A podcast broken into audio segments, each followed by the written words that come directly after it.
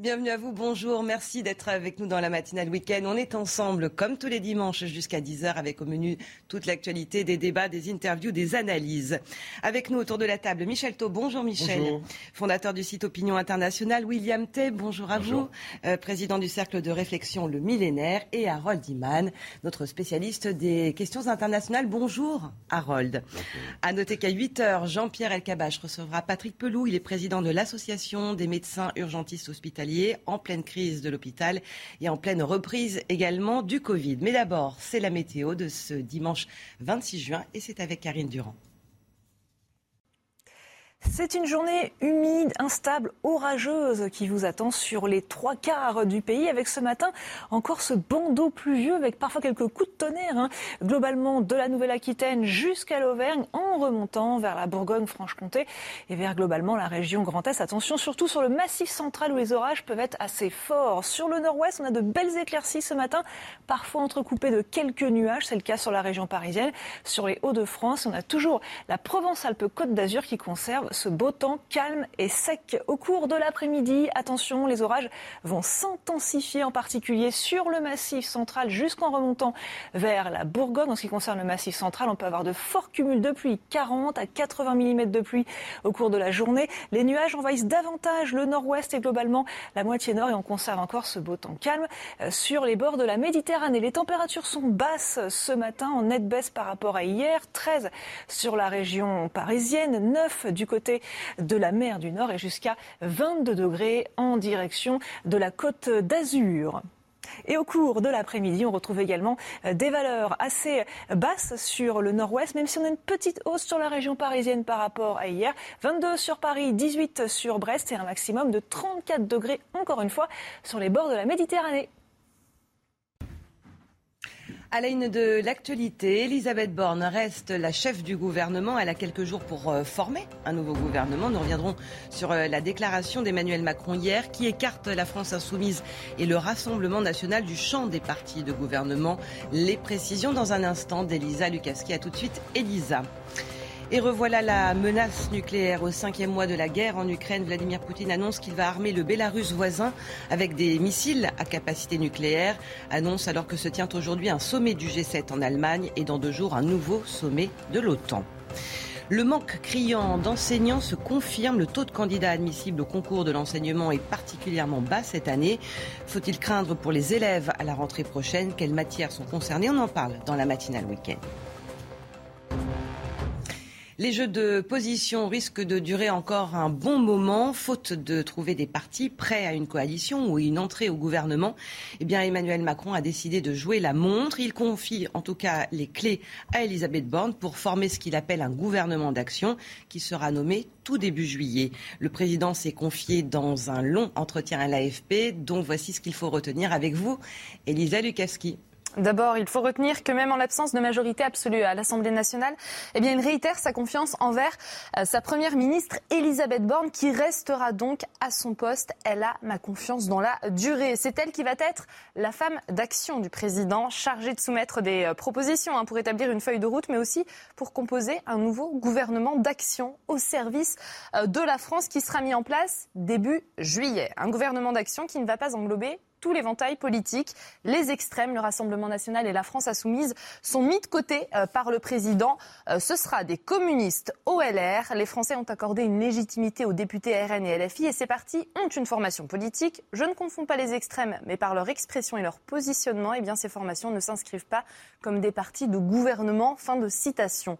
Le président de la République qui confirme qu'il veut garder son cap politique. La base des discussions avec sa première ministre reposera sur le cadre du projet présidentiel et celui de la majorité présidentielle qui pourra être amendé ou enrichi. Emmanuel Macron qui compte euh, mener à bien les réformes annoncées et notamment euh, celle des retraites. Merci beaucoup Elisa. Alors on va revenir évidemment euh, sur cette notion de parti de gouvernement, cette façon qu'il a de mettre à l'écart dès le début d'un côté le Rassemblement national, de l'autre la France insoumise. Mais d'abord sur cette notion de compromis qu'il avait évoqué Emmanuel Macron, on a le sentiment, Michel Taube, que c'est déjà fini. Oui, euh, En fait, d'abord, je pense que le chef d'État veut gagner un peu de, temps, parce que là, il est dans une semaine diplomatique qui va l'éloigner de, Paris. Donc, premièrement, il prend un peu de temps. Deuxièmement, euh, ce qui me paraît très important, c'est qu'il confie à Elisabeth Borne toute sa confiance. Et ça, c'était pas gagné, parce que franchement, il y a des pressions très fortes pour essayer de, euh, l'encourager à nommer un, un, Premier ministre beaucoup plus politique, beaucoup plus combatif. Et là, c'est pas du tout le cas. Il lui donne sa confiance, et même, dit-il, dans la durée. Donc ça, c'est très important. Après, euh, sera-t-elle la, véritable ministre des Relations avec le Parlement, c'est-à-dire capable de justement trouver cette semaine les majorités d'appoint dont Emmanuel Macron a Entrer besoin? dans la cuisine politique. Exactement. Mm. Et je vais vous dire, c'est peut-être pas impossible. Parce qu'en fait, lorsqu'on regarde, c'est quand même très intéressant. Il manque à la majorité présidentielle 48 députés pour obtenir la majorité absolue. Or, il y a 51 députés qui ne sont membres ni de la NUPS, ni du Rassemblement national qu'Emmanuel Macron écarte comme n'étant pas des partis du gouvernement, mais également LR, Olivier Marlex, qui a déclaré ce matin dans le JDD que LR ne sera pas euh, un parti. voilà le patron du, groupe LR à l'Assemblée nationale qui dit nous ne serons pas la béquille du gouvernement. Mais il reste 51 députés qui ne sont membres d'aucune de ces trois forces politiques. Il y en a des divers gauches, des divers droites, il y a des régionalistes. Et donc je pense que c'est parmi ces 51 députés euh, indépendants, on va dire, qu'il va essayer, qu'Elisabeth Borne va être chargée d'essayer de trouver ces majorités, cette majorité d'appoint, euh, ces députés d'appoint qui pourraient lui donner à la surprise générale, une peut-être une majorité à un ou deux députés à mon avis, ça fait partie des défis. Et sinon, évidemment, sur des majorités d'idées, comme il le dit dans l'interview à l'AFP, c'est-à-dire de sujet par sujet, projet de loi par projet de loi. Alors, sur la notion de compromis, c'est oublié ça, William T, visiblement, parce que en écartant d'un côté le RN et de l'autre euh, LFI, qui sont quand même deux partis euh, fondamentaux dans le paysage politique aujourd'hui, on n'a pas le sentiment que ça soit vraiment dans le sens d'un compromis. En fait, il peut faire des compromis, mais il ne faut pas qu'il rompe avec le cœur de doctrine de, son projet politique. Il s'est présenté en 2017 en opposition notamment à l'extrême droite, et même s'il a navigué notamment avec ses différentes déclarations, il doit rester constant, et c'est ce qui lui a fait perdre des électeurs. Pourquoi est-ce qu'on parle de la mort du Front républicain, notamment du fait que le Rassemblement national a réussi à battre le plafond de verre aux dernières élections, aux derniers, second tours des élections législatives? C'est parce que Emmanuel Macron les différentes personnalités politiques ont dit que le Rassemblement national était un parti comme les autres et notamment comme la France insoumise. Et à partir du moment où vous faites entrer le Rassemblement national dans le champ politique, bah, les électeurs suivent et écoutent ce qui se passe. Et donc du coup, on brisait ce plafond de verre. c'est dans le champ politique, mais pas de là à aller être un parti du gouvernement. Bah, en fait, son électorat est, vraiment anti-extrême. Ça veut dire que ces électeurs, à la fois qui viennent du centre gauche et du centre droit, sont contre les extrêmes et ne voteront vote Emmanuel Macron principalement pour battre les extrêmes. Ils ont voté pour lui pour battre Marine Le Pen à l'élection présidentielle. Ils ont voté pour lui à l'occasion du second tour des législatives pour battre Jean-Luc Mélenchon. Donc si Parquet il commence à négocier avec eux, il rompt avec son cœur de doctrine et il peut vraiment tout perdre, notamment s'il dissout, c'est-à-dire qu'il terminerait avec une majorité encore mm. plus ferme que ce qu'il a actuellement. Ensuite, après, sur la question d'Elisabeth Borne, pourquoi est-ce qu'il la conserve? Elle a plusieurs, elle a des faiblesses, mais elle a aussi des atouts. En faiblesse, c'est que politiquement, elle est très faible, voire, même nulle. C'est-à-dire qu'on n'a jamais eu ça à l'occasion des élections législatives. C'est que normalement, le Premier ministre que vous nommez à l'issue d'une élection, il est censé mener l'élection législative. Et quand vous regardez la carte de déplacement d'Elisabeth Borne, elle s'est concentrée principalement sur sa circonscription du Calvados. Alors que normalement, vous êtes censé soutenir toute la majorité. Elle en est quand même au tout début de, ses fonctions. Oui, mais Édouard Philippe était au début de ses fonctions en 2017 et il avait soutenu les députés qui étaient face à la droite pour notamment couler les députés républicains, ce qui était le reproché. C'est pour ça qu'il est qualifié par les républicains de traître. Ensuite, après, elle a une deuxième faiblesse, c'est qu'elle ne connaît pas la majorité parlementaire, elle ne connaît pas les députés d'hiver gauche, d'hiver droite ou même républicains, du PS. Et donc, est-ce qu'elle est en capacité de nouer une relation personnelle avec eux pour les convaincre à se rallier et à voter les textes proposés par Emmanuel Macron et par le gouvernement? Par contre, elle a des atouts. Et pourquoi est-ce que, Macron la conserve? Premier point, c'est que personne ne pense qu'elle peut être candidate à l'élection présidentielle suivante. Et donc, du coup, vous avez moins la, tentation de, vous opposer à elle par principe, dans la mesure où ce ne sera pas une Il n'y aurait pas un intérêt euh, personnel. Politique. Deuxième point, c'est qu'elle est, elle est, habituée aux négociations. C'est-à-dire que dans son job et dans ses différentes fonctions, elle a négocié notamment avec les syndicats, ce qui est très utile pour la réforme des retraites. Et elle est habituée à faire des compromis, donc elle est sur la tendance du compromis. Et ce que fait Emmanuel Macron, c'est qu'il fait du en même temps. C'est qu'il ouvre la porte au compromis d'un côté, mais en même temps, il doit rester ferme pour reprendre l'initiative, pour conduire avec la même idée en tête, c'est que s'il y a une dissolution, il fait porter la responsabilité non pas sur la majorité présidentielle, mais sur les autres partis qui ont refusé de collaborer avec lui. Et puis également, Emmanuel Macron, quelque part, il, il met la balle dans le camp de, de l'Assemblée Est-ce que effectivement les députés prendront la, responsabilité d'un blocage des institutions si dans dix jours euh, il n'y a pas de, discours de politique générale suivi d'un vote de confiance parce que il le dit d'ailleurs dans la déclaration à l'AFP, il n'est pas sûr qu'il va y avoir ce, discours et cette question de confiance parce qu'évidemment on ne sait pas encore quelle va être l'attitude des groupes politiques. Mais la réalité, c'est que, je répète, l'ANUPS, le Rassemblement national, évidemment, mais les républicains aussi ont déjà fait savoir qu'ils ne signeraient pas un blanc-seing au président de la République. Donc la question va être vraiment, est-ce que vraiment, je ne pas très important, est-ce que ces 51 députés qui ne sont inscrits nulle part et dont on aura la, la, composition définitive demain soir, parce que l'Assemblée nationale, actuellement sur le site de l'Assemblée nationale, ce qui est amusant, c'est que tous les députés, les 577 députés sont, euh, sont notés comme non inscrits. C'est demain soir qu'officiellement on sera, on aura figé les différents groupes politiques. Et là, les vraies discussions vont commencer et on va voir effectivement, par exemple, les députés ultramarins ont probablement décidé de se regrouper dans un groupe euh, spécifique avec quelques autres députés. Bah là, peut-être que le chef de l'État va trouver une dizaine de députés qui vont le soutenir en échange d'accords sur des projets pour les Outre-mer. Donc, vous voyez, il y, a des choses qui peuvent se jouer dans la semaine. Est-ce qu'Elisabeth Borne va trouver euh, ces, ces, portes de sortie qui lui permettraient effectivement d'avoir une majorité soit d'idées, de projets, par exemple sur le pouvoir d'achat, plus tard sur les retraites, euh, le vote du budget, qui est aussi la grande question. Est-ce qu'il y aura une majorité pour voter le budget de la aussi nation le nom de, de, là ou du futur président de, l'Assemblée nationale. Ce Il y a un problème dans le décompte des divers gauches. C'est que quand vous regardez la moitié des 22 divers gauches, la moitié d'entre eux ont été soutenus par la NUP. C'est le premier élément. Et le problème, de deuxième problème sur la question des ultramarins, c'est que dans les territoires ultramarins, c'est des territoires qui sont principalement très anti-Macron. Très anti-Macron. et ce qui font peur aux députés, notamment, de travailler avec Emmanuel Macron, c'est qu'ils seraient vus, entre guillemets, comme des collabos et en cas de solution, et ben, ils perdraient la prochaine élection. J'ai pas dit que c'était gagné. Non, c'était une éventualité. C'est ce qui fait peur à tous les députés en fait. Quand vous interrogez tous les députés, ils se disent mais si je travaille avec Emmanuel Macron, même si certains textes me plaisent, et ben s'il dissout, j'ai peur de ne pas retrouver mon emploi en cas de dissolution. Alors pendant ce temps-là, dans ce qui est de sa relation à l'opinion, euh, le désamour se, confirme. Seulement 38% euh, de Français se disent satisfaits euh, d'Emmanuel Macron. C'est moitié moins qu'il y a cinq ans à la même période.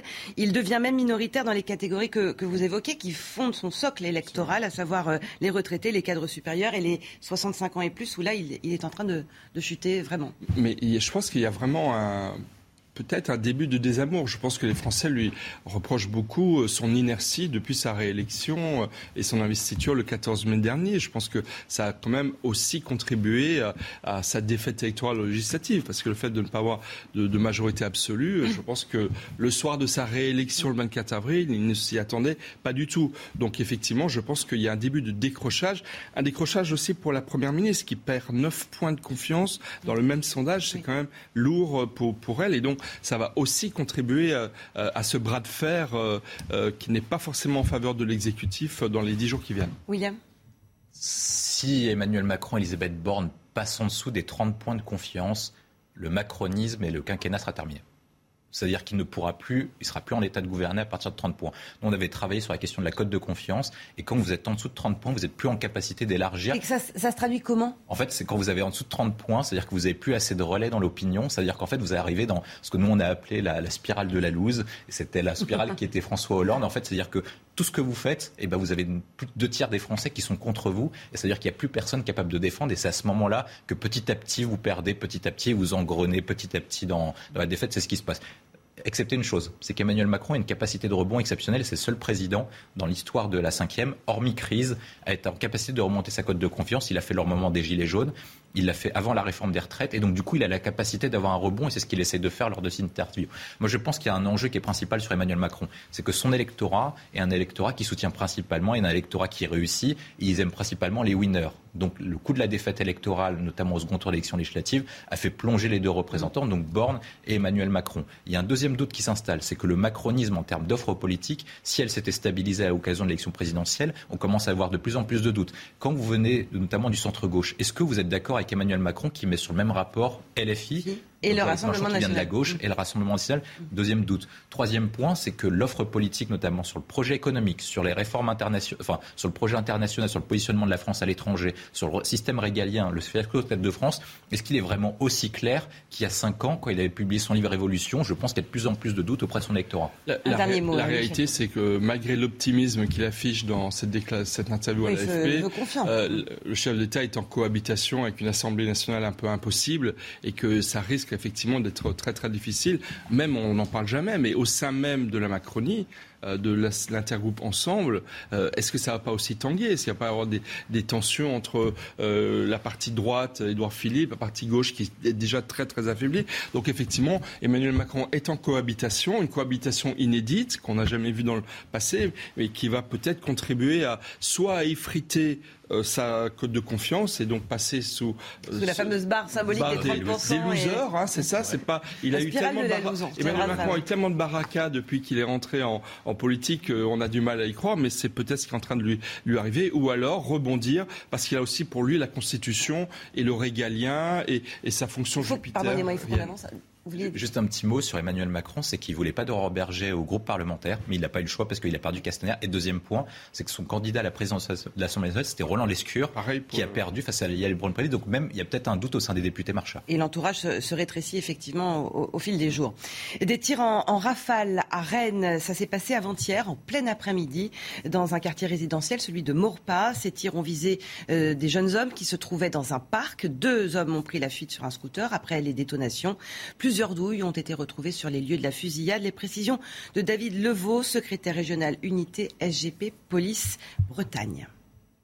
On a eu euh, bah, euh, une exécution qui a été, euh, qui programmée sur des, dealers sur le quartier de Morpa. Et quand mes collègues ont assisté de près à cette scène, bah, évidemment, quand les individus euh, sont passés à proximité, qu'ils ont vu des policiers, ils ont dû du coup euh, bah, euh, utiliser une arme automatique en rafale sur eux. Mais là, utilisation en rafale en plein jour sur un quartier populaire où il y a extrêmement d'enfants et de femmes avec des poussettes, etc. dans le secteur. Ouais, là, on a passé un palier, on a franchi un cap. Euh, qu'on connaissait pas à Rennes. Notre crainte, c'était de voir une garde des camps s'installer force est de constater qu'on ah, n'est pas des agitateurs et des affabulateurs comme on veut nous faire passer, mais la réalité, elle est là. Malheureusement, on aurait aimé se tromper, mais ce n'est pas le cas. Et la semaine dernière, au même endroit, un homme de 28 ans avait été tué euh, par un coup d'un coup de couteau. Il est 7h15, euh, bientôt les titres de l'actualité. Elisa Lukavski. Quatre explosions euh, ont été entendues un tôt ce matin euh, à Kiev. Ça s'est passé dans le quartier de Shevchenkivski, un complexe résidentiel proche du centre-ville qui a été touché, provoquant un important incendie. Aucune information sur euh, d'éventuelles victimes n'est pour l'instant disponible. Les Français doivent consommer moins. Appel lancé par les trois dirigeants des trois énergéticiens français, Total Energy, EDF et Engie. Ils demandent de réduire immédiatement la consommation de carburant, pétrole, électricité et gaz face au risque de pénurie et de flambée des prix qui menacent la cohésion sociale, je cite, l'hiver euh, prochain. Et puis du basket avec le succès de Lasvel sur Monaco en finale de Pro A. Victoire 84-82 pour Lyon-Villeurbanne au terme d'un match très accroché qui a été jusqu'en prolongation. Lasvel remporte son 21e titre de champion de France, le troisième consécutif. Merci Elisa. Euh, s'ouvre aujourd'hui un nouveau sommet du G7 en, en Bavière, dans le sud de l'Allemagne. Vladimir Poutine agite lui la nouvelle, une nouvelle menace nucléaire, en tout cas une nouvelle fois cette menace nucléaire. Le chef du Kremlin déclare que la Russie va livrer au Bélarus des missiles capables de transporter des charges nucléaires. Annonce faite alors qu'il recevait le dirigeant allié bélarus Alexandre Loukachenko. On écoute. Dans les prochains mois, nous allons transférer au Bélarus des systèmes de missiles tactiques Iskander M qui peuvent utiliser des missiles balistiques ou de croisière dans leur version conventionnelle et nucléaire. Bon, ben revoilà euh, pour la énième fois une menace nucléaire. Mardi dernier, il avait brandi euh, Satan 2, hein, ce tout dernier euh, missile pour effrayer la planète. Oui, mais la Biélorussie, c'est un peu le mystère de cette histoire parce que ce pays est un allié formel par traité de la Russie, ce qui est assez rare. Il y a très peu de pays qui ont cette relation avec la Russie. Or, elle ne participe pas à la guerre. Elle laisse simplement les troupes russes passer et utiliser son territoire. Et là, laisser des missiles euh, nucléaires sur son territoire, c'est une brisure, une cassure avec la tradition de Loukachenko qui était de n'être pas trop proche de Poutine quand même, ne pas aller jusqu'à lui donner justement. Il a vraiment ce pouvoir-là de, pouvoir se permettre de dire non, je suis pas trop proche de. Il l'avait et il l'a perdu. Quand il a eu ses élections contestées il y a deux ans, il a perdu beaucoup de prestige et depuis ce jour-là, euh, Poutine lui marche dessus jusqu'à lui imposer l'installation de ses missiles sur son territoire. C'est vraiment très important ce qui se passe parce qu'effectivement, je pense que Loukachenko est, le vassal de Vladimir Poutine, mais il est aussi, euh, la Biélorussie, c'est aussi ce par quoi les malheurs de Poutine sont arrivés en Ukraine, parce qu'on oublie toujours qu'il y a deux, trois ans, comme euh, Harold Diman le, le soulignait, il y a eu pratiquement une révolution démocratique euh, en Biélorussie. Il y a même un gouvernement en exil de Biélorussie. Mhm. On ne le dit pas assez. Des citoyens qui ont eu le courage d'essayer d'obtenir la liberté. Et Loukachenko a écrasé l'opposition. Comment? En faisant appel à Vladimir Poutine. Et les Ukrainiens, pourquoi se sont-ils mobilisés si fortement à partir du 24 février? C'est parce qu'ils savaient que Vladimir Poutine voulait euh, infliger à l'Ukraine ce que euh, Loukachenko a infligé aux Bélarusses, aux Biélorussiens, euh, il y a deux, trois ans. Donc, il y a un enjeu là. Manifestement, Vladimir Poutine, son idée d'union euh, russophone qui regrouperait l'Ukraine, la Biélorussie, la Russie, il veut absolument l'avancer. Donc, effectivement, la Biélorussie va devenir, j'ai envie de dire, la chasse gardée, l'est déjà euh, de Vladimir Poutine. Ça, ça pose un très gros problème. C'est que la Biélorussie a des frontières nombreuses avec l'OTAN, avec la Pologne, avec les pays baltes, et que là, le, bras de fer entre la Russie d'un côté et l'OTAN de l'autre, il devient direct, physique, sans frontières intermédiaires. Et effectivement, on rentre dans autre chose. J'aimerais citer aussi Kaliningrad, au nord de l'Europe, qui est une enclave russe et qui commence à avoir des gros problèmes avec la Lituanie, on voit bien qu'il y a une tentative ou des risques, en tous les cas, d'extension du conflit, au moins sur le plan géopolitique, bien au-delà de l'Ukraine, et ça ne fait que monter les, faire monter les tensions. Et, ça arrive au moment euh, du sommet du G7 et d'un sommet de l'OTAN euh, mardi. Hein. Moi, je pense que c'est spécifiquement pour ça, parce qu'au début du conflit, il y avait déjà eu les, rumeurs. En tout cas, la Biélorussie avait adopté par référendum la possibilité de, de mettre des armes nucléaires sur son territoire. Je pense que ce que fait Vladimir Poutine, c'est qu'il met la pression aux pays du G7, notamment de l'OTAN, en disant si vous poursuivez dans cette tentative-là, ou si vous tentez d'aller plus loin dans la co-belligérance, et eh ben, éventuellement, vous avez le risque de menace nucléaire. Parce que qu'est-ce qui fait peur aux pays occidentaux, et notamment européens? Et c'est pour ça que, de toute façon, les pays européens n'ont pas envoyé d'armes supplémentaires, n'ont pas soutenu militairement l'Ukraine. C'est la peur d'une troisième guerre mondiale via la guerre nucléaire. Et c'est pour ça que la France et l'Allemagne ne peuvent pas aller plus loin et font un statut flou qui est soutien, mais sans entrer dans la co-belligérance. Mmh. Et je pense que c'est ça qui fait peur. S'ils veulent changer, c'est la question du rapport de force et éventuellement changer le rapport de force du soutien militaire à l'Ukraine. Retour en France maintenant avec euh, cette question. Y aura-t-il un professeur dans chaque classe à la rentrée prochaine? La question se pose tant les résultats des concours de recrutement des enseignants sont inquiétants. Ça confirme une pénurie déjà amorcée depuis plusieurs années. Mathieu Devez. Faut-il craindre une pénurie d'enseignants à la rentrée? Les premiers résultats des concours de recrutement n'incitent pas à l'optimisme. La situation est particulièrement critique en Ile-de-France. En école primaire, il manque 62 enseignants à Paris, 660 à Créteil et 1006 à Versailles. Nombre de parents d'élèves sont inquiets tous les jours, on a des parents qui, nous interpellent. On a des parents qui veulent, euh, qui veulent entamer des procédures judiciaires parce que leurs enfants n'ont pas eu cours pendant un, long moment, euh, pendant toute l'année. Pour d'autres, euh, ils passent des examens. Et les parents sont très très inquiets parce que l'avenir de leurs enfants n'est pas, n'est pas assuré en fait. De leur côté, les syndicats d'enseignants dénoncent la perte d'attractivité de la profession c'est quand même euh, très mal payé. Euh, c'est globalement 1000 euros par mois de moins que les autres concours euh, de catégorie A en moyenne. donc forcément, on n'attire pas les mouches avec du vinaigre et aujourd'hui, on a de plus en plus de mal à recruter des enseignants. Les conditions de travail sont aussi de plus en plus difficiles, hein, les tailles de classe qui augmentent, les relations parfois conflictuelles avec certains élèves, certains parents, la réunionite. tout ça fait que non seulement on a du mal à attirer des enseignants, et qu'on a aussi de plus en plus d'enseignants qui souhaitent quitter le métier. Malgré les problèmes de recrutement, le ministre de l'Éducation, Papendiaï, promet un professeur devant chaque classe à la rentrée.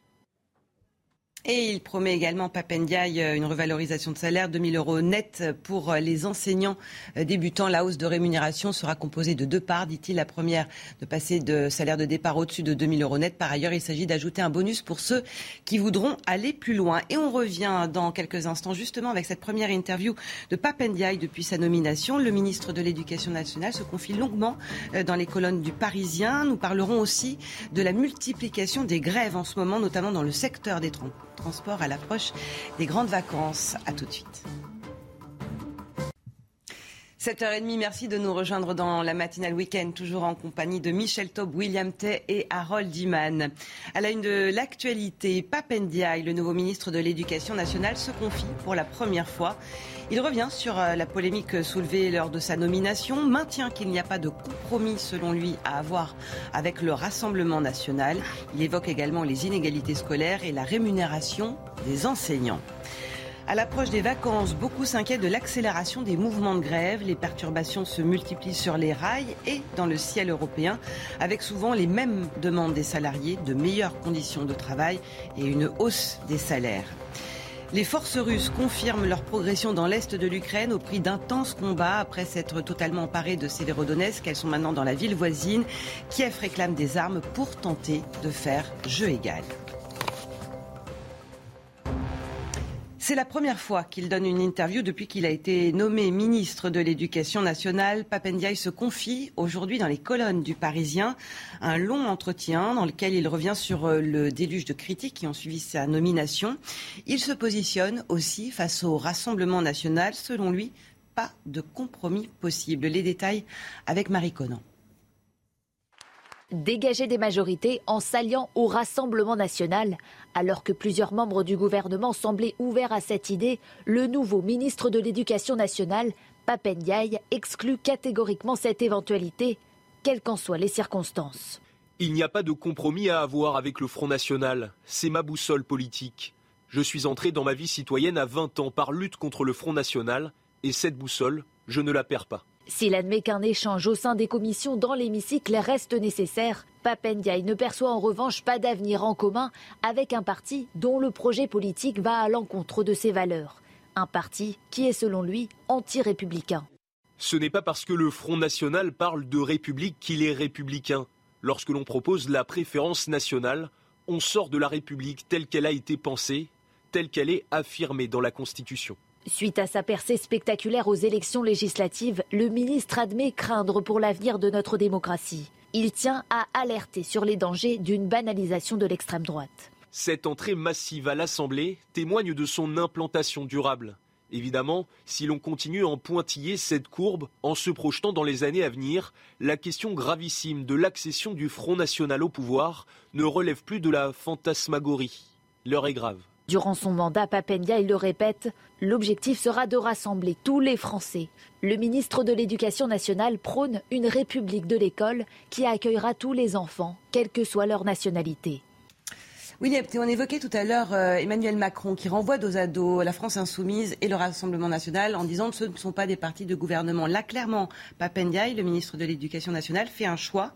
Pour lui, le parti euh, qui ne peut pas être un parti de gouvernement, c'est le Rassemblement national. C'est sa boussole, dit-il. Vis-à-vis de son électorat, vis-à-vis de l'électorat d'Emmanuel Macron, s'il veut rester ministre, il a raison de le faire. Il n'a pas le choix, dans la mesure où il distingue, et c'est vrai que l'électorat d'Emmanuel Macron distingue, même si c'est de moins en moins le cas, parce que quand on regarde le duel entre NUPES et Rassemblement national au second tour des élections législatives, on regarde que les électeurs marcheurs se sont davantage portés sur le Rassemblement national que sur le LFI, même s'ils sont partis majoritairement dans l'abstention. Il y a un deuxième point moi, qui me pose question sur, euh, sur Papendiaï. Il peut défendre en disant que le Rassemblement national n'est pas, pas républicain pour différentes raisons. Il parle de la question de la préférence nationale qui serait contraire à la Constitution, etc. Mais en fait, ce qu'il reprend, c'est le discours qui a été tenu il y a 20 ans lorsque Jacques Chirac faisait face à Jean-Marie Le Pen au second tour. Et est-ce que c'est vraiment... Il parle d'ailleurs du Front National. Hein. Oui, il parle du Front euh, National, justement, c'est pour ça que je faisais référence à, 2002. Et est-ce que c'est vraiment à jour de tenir ce type de discours? Est-ce que ça empêchera véritablement de faire monter le Rassemblement national? Ce qui empêche le Rassemblement national de monter, c'est d'avoir des résultats efficaces. C'est d'avoir des résultats sur le plan économique, c'est d'avoir des résultats sur le plan scolaire. Et c'est ça qui empêche le Rassemblement national de progresser. Quand vous regardez la carte où le Rassemblement national a progressé, c'est notamment les territoires qui sont gilets jaunes, ou des territoires désindustrialisés, des territoires où il y a de moins en moins de services publics, où il y a de plus en plus d'insécurité, où c'est les personnes qui ont fui l'insécurité des grandes métropoles et qui sont parties situées dans ce que Christophe Guilluy appelle la France périphérique. Est-ce que c'est en tenant les mêmes discours d'anathème vous êtes capable de faire reculer le Front National, ou est-ce que c'est en tenant ce type de discours que les électeurs vont de plus en plus se révolter en se disant c'est un ministre qui n'a pas compris notre situation, qui n'a pas compris pourquoi est-ce qu'on votait Rassemblement national. L'enseignement du second tour des élections législatives, c'est de dire on, veut ou qu'Emmanuel Macron soit président parce qu'on voulait ni de Marine Le Pen ni de Mélenchon. Ensuite, après, ils lui ont donné une majorité relative pour lui permettre de gouverner, mais de dire entendez-nous. Est-ce que, avec ce type de discours, Papendia peut lutter contre le Rassemblement national, mais est-ce qu'il comprend le message fait passer par les électeurs du Front national. Attaquer frontalement le Rassemblement national comme il le fait, est-ce une erreur, comme le dit William Tay? Euh, je ne sais pas si c'est une erreur, mais en lisant l'interview, et là je suis vraiment d'accord avec, avec William Tess, j'ai l'impression de, de lire l'interview d'un ministre de l'Éducation nationale, d'un Premier ministre qui pourrait s'appeler Jean-Luc Mélenchon. C'est-à-dire qu'en fait, il attaque bille en tête de façon très très forte le Rassemblement national, le Front national, comme il dit. Effectivement, je pense avec presque 20 ans de retard. Et je pense que c'est en fait pourquoi Je pense que Papendiaï, il vient de la gauche, euh, même très à gauche, euh, quand même, l'universitaire euh, qui a beaucoup travaillé sur les enjeux de diversité, de communautarisme aux États-Unis, etc. Donc, j'ai envie de dire, c'est assez classique. Maintenant, ce qu'on attend du ministre de l'Éducation nationale, c'est peut-être pas qu'ils disent que sa boussole politique, c'est la lutte contre tel ou tel parti, mais c'est simplement l'intérêt des élèves. C'est de faire monter le niveau scolaire, c'est de régler les problèmes de l'école, c'est de trouver des solutions pour mieux payer les profs parce qu'il va en manquer à la rentrée scolaire. Ça doit Comment être ça, surtout cette orientation très politique dès le départ, au lieu de, effectivement de, de, parler de, sa fonction euh,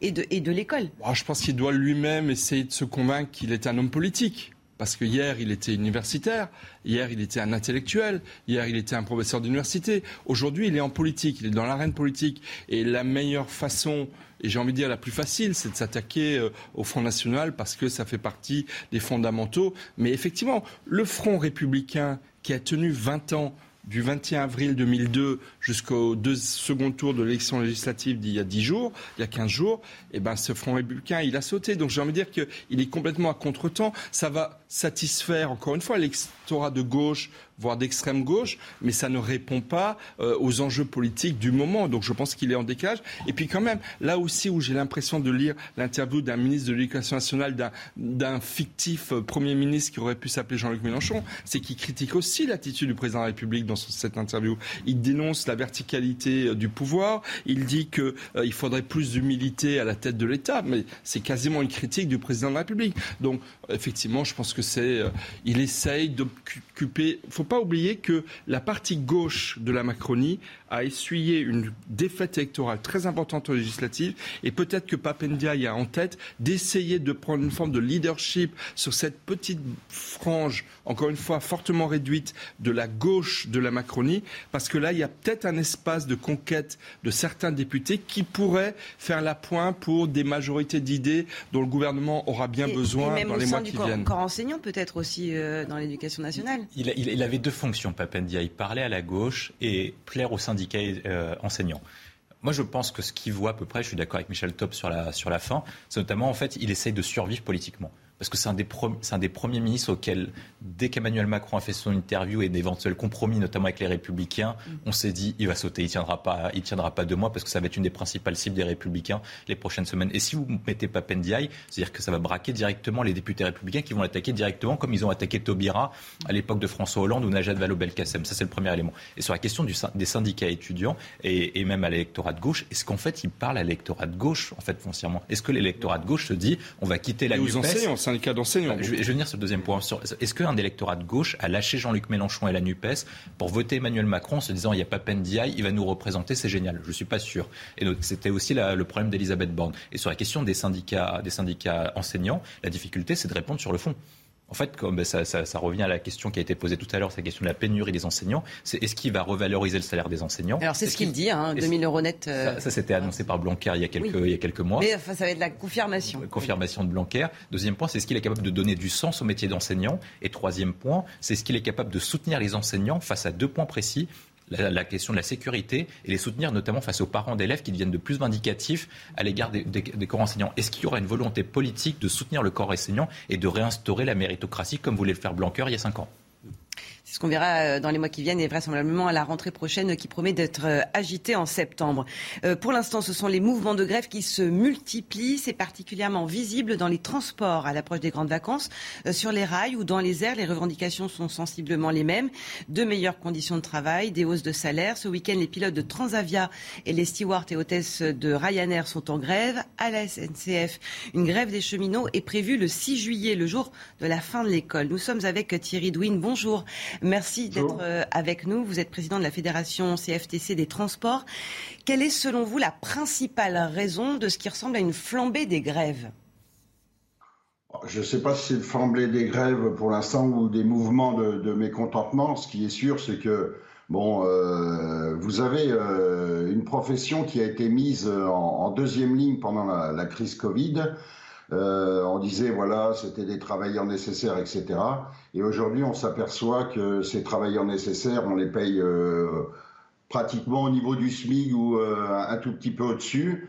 Et on voit bien qu'en même temps, l'inflation galope très vite, hein, et ça c'est pour tout le monde, hein, malheureusement. Et les, meilleurs, les meilleurs experts disent jusqu'à la fin 2023. Et les négociations dans les branches sont euh, une fois par an, ce qui est euh, la, règle, la règle du code du travail. Et donc, on fait les négociations sur les salaires une fois par an. Sauf que euh, quand l'inflation galope, le SMIG, on lui donne des coups de pouce réguliers, et ben on est bien obligé mécaniquement de faire des négociations au moins tous les trimestres ou, ou tous les quatre mois. Enfin, il faut regarder à quelle échéance il, faut, il faut le faire et se mettre autour de la table parce que euh, les, grilles de salaire sont absorbées en permanence par le SMIC, où le SMIC rattrape les, salaires un peu supérieurs, et on se retrouve avec, euh, avec des salariés euh, pratiquement tous au SMIC, même, même des, des, des, salariés qualifiés avec des métiers difficiles. Qu'est-ce qui pourrait vous satisfaire en termes de revalorisation de salaire? C'est à hauteur de combien?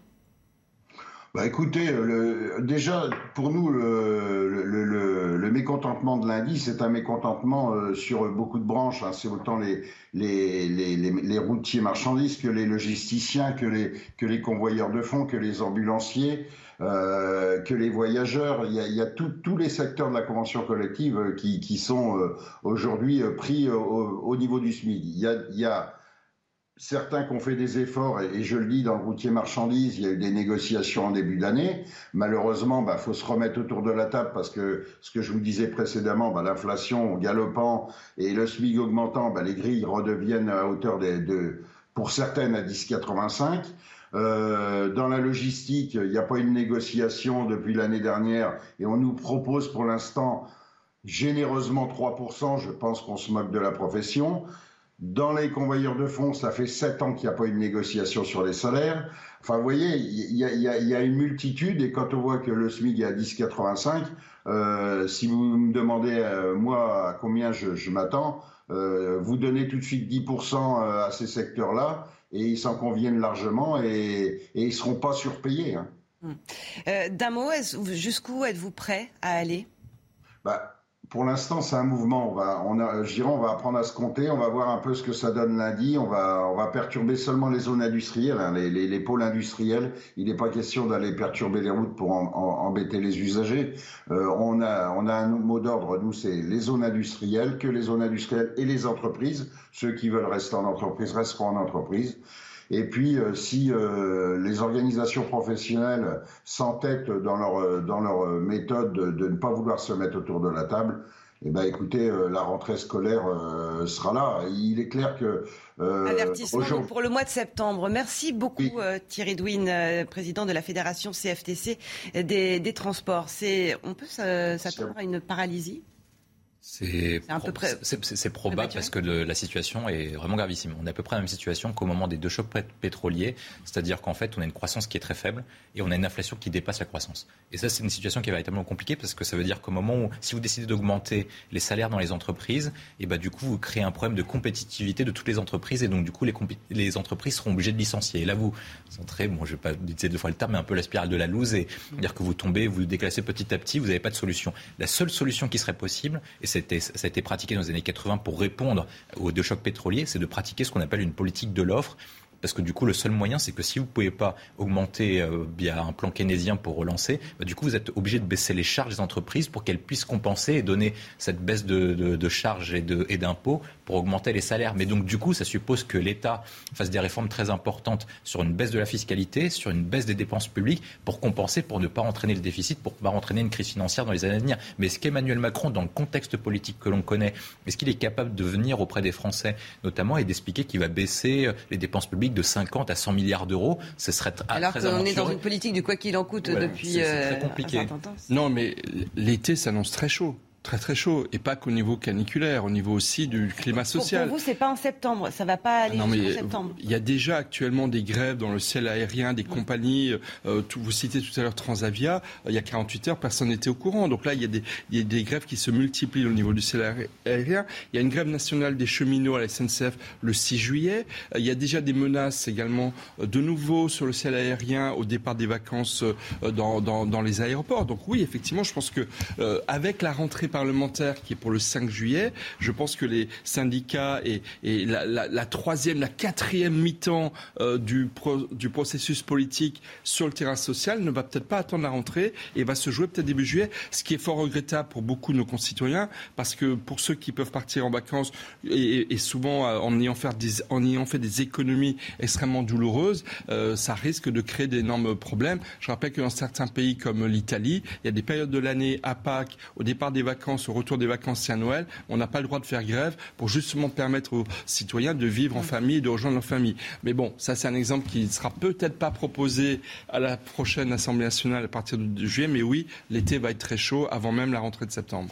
La situation en Ukraine maintenant avec euh, la chute de Severodonetsk, cette ville clé du Donbass est donc tombée aux mains des Russes et ça confirme euh, l'avancée militaire au cinquième mois de guerre. Les troupes entrent maintenant dans la ville voisine. Sur cette route proche de Severodonetsk, les stigmates des combats sont visibles au sol.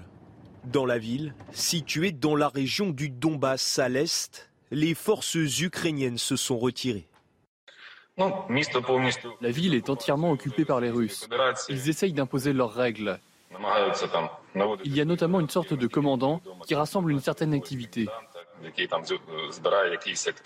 Après Mariupol, la prise de Severodonetsk accroît encore le contrôle russe sur la région du Donbass. Mais malgré ces défaites, le président ukrainien refuse d'abdiquer. Il a tenu à rassurer sa population dans un message vidéo. Toutes nos villes, Severodonetsk, Donetsk, Louhansk, nous les récupérerons toutes. Chaque semaine, nous allons à Kherson. Pas un seul jour, nous avons oublié Melitopol, sur Berdiansk, sur Enerodar, Mariupol, toutes les autres villes d'Ukraine qui sont temporairement occupées seront seulement ukrainiennes. À quelques kilomètres, la ville de Lysychansk est désormais menacée. Des combats ont actuellement lieu dans le centre-ville, où les forces russes sont entrées hier. Harold, une réaction à ce que dit Volodymyr Zelensky en disant on récupérera toutes ces villes Bon, ce sont des déclarations euh, de style euh, propagandistique pour son peuple. C'est normal pendant une guerre que le président n'explique pas les cartes avec chaque petit mouvement. La réalité, c'est que si on se reporte en 2014, euh, cette zone a connu l'avancée et le recul et l'avancée de nouveau euh, des euh, soldats tant ukrainiens que russes. Donc les va-et-vient sont totalement possibles. Ce n'est pas une victoire définitive russe sur la prise de Severodonetsk. Vos réactions dans un instant, juste après les principaux titres de l'actualité, Elisa. Opération clarification de la part euh, d'Emmanuel Macron pour pallier l'absence de majorité absolue. Le président de la République a confirmé hier sa confiance à Elisabeth Borne. Il a chargé la Première ministre de sonder les groupes parlementaires afin de former, je cite, un gouvernement d'action début juillet. Premier cas confirmé de variole du singe chez un enfant en Ile-de-France. L'agence régionale de santé a signalé ce cas hier. L'enfant scolarisé en primaire a été pris en charge et ne présente aucun signe de gravité. Jusqu'à présent, le virus n'avait en France touché euh, que des adultes. Et puis des annulations euh, de vols en cascade. Hier, une grève de personnel navigant de la compagnie Ryanair a provoqué l'annulation de 75 vols, notamment en Belgique, en France et en Espagne. Rien qu'en France, près de la moitié des vols prévus, 36 sur 80 ont été annulés. Le mouvement de contestation euh, se poursuit ce dimanche. Merci Elisa. Un dernier mot, Michel, concernant la situation en Ukraine Je pense que on est dans une grosse semaine diplomatique. L'Ukraine a obtenu son euh, l'ouverture du processus d'adhésion, enfin immédiatement le processus d'adhésion. Ouais, à Bruxelles. Voilà. Maintenant, euh, Zelensky a un agenda aussi avec l'OTAN.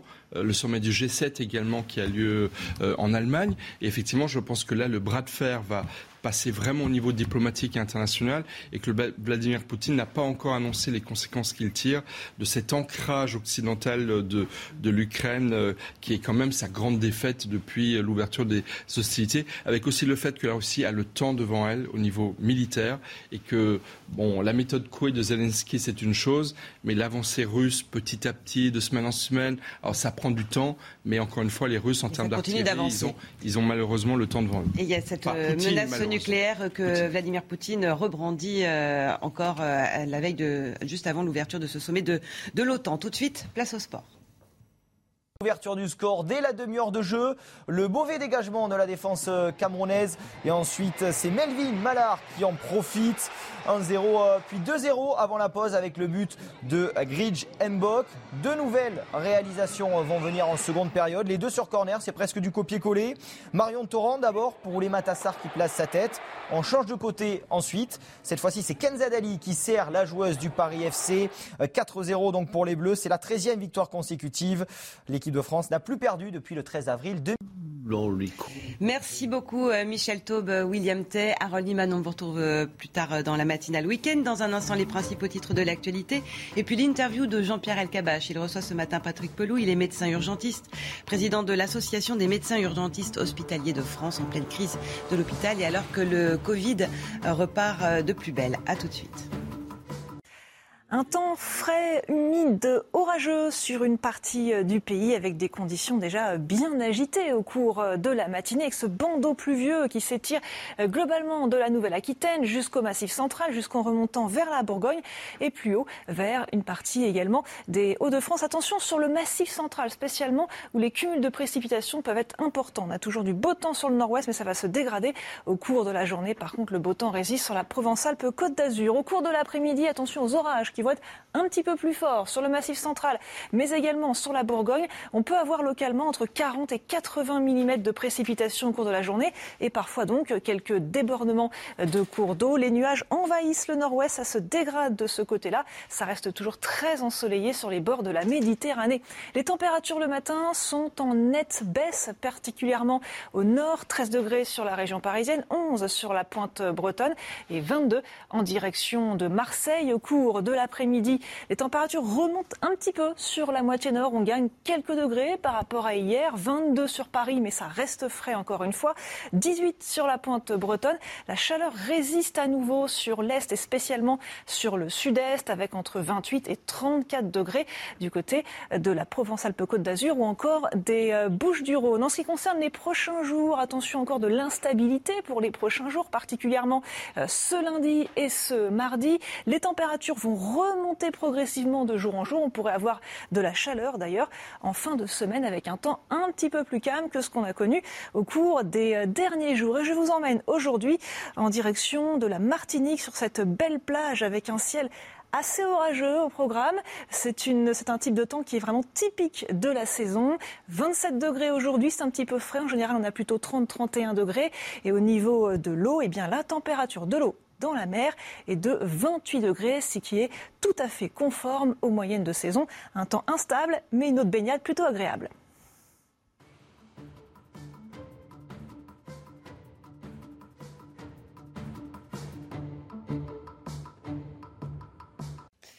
Merci d'être euh, avec nous dans la matinale week-end. Bienvenue à vous si vous nous rejoignez. Dans un instant, vous retrouvez l'interview de Jean-Pierre Alcabache. Il reçoit ce matin Patrick Pelou, médecin urgentiste, président de l'Association des médecins urgentistes hospitaliers en pleine crise de l'hôpital et avec le retour également du Covid. Mais beaucoup de sujets euh, concernant notre santé seront évidemment abordés. D'abord, les principaux titres de l'actualité.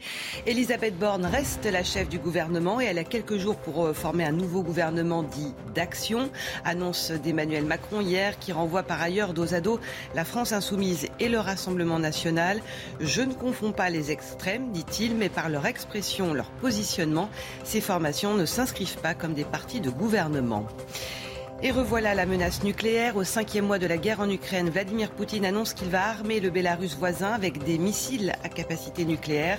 Annonce alors que se tient aujourd'hui un sommet du G7 en Allemagne et dans deux jours un nouveau sommet de l'OTAN.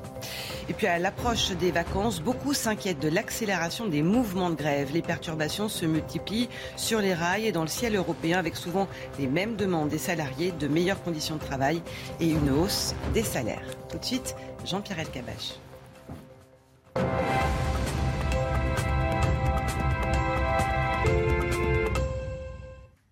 Bonjour à tous et bon dimanche. Bonjour euh, Patrick Pelot. Bonjour Jean-Pierre Merci d'être avec nous.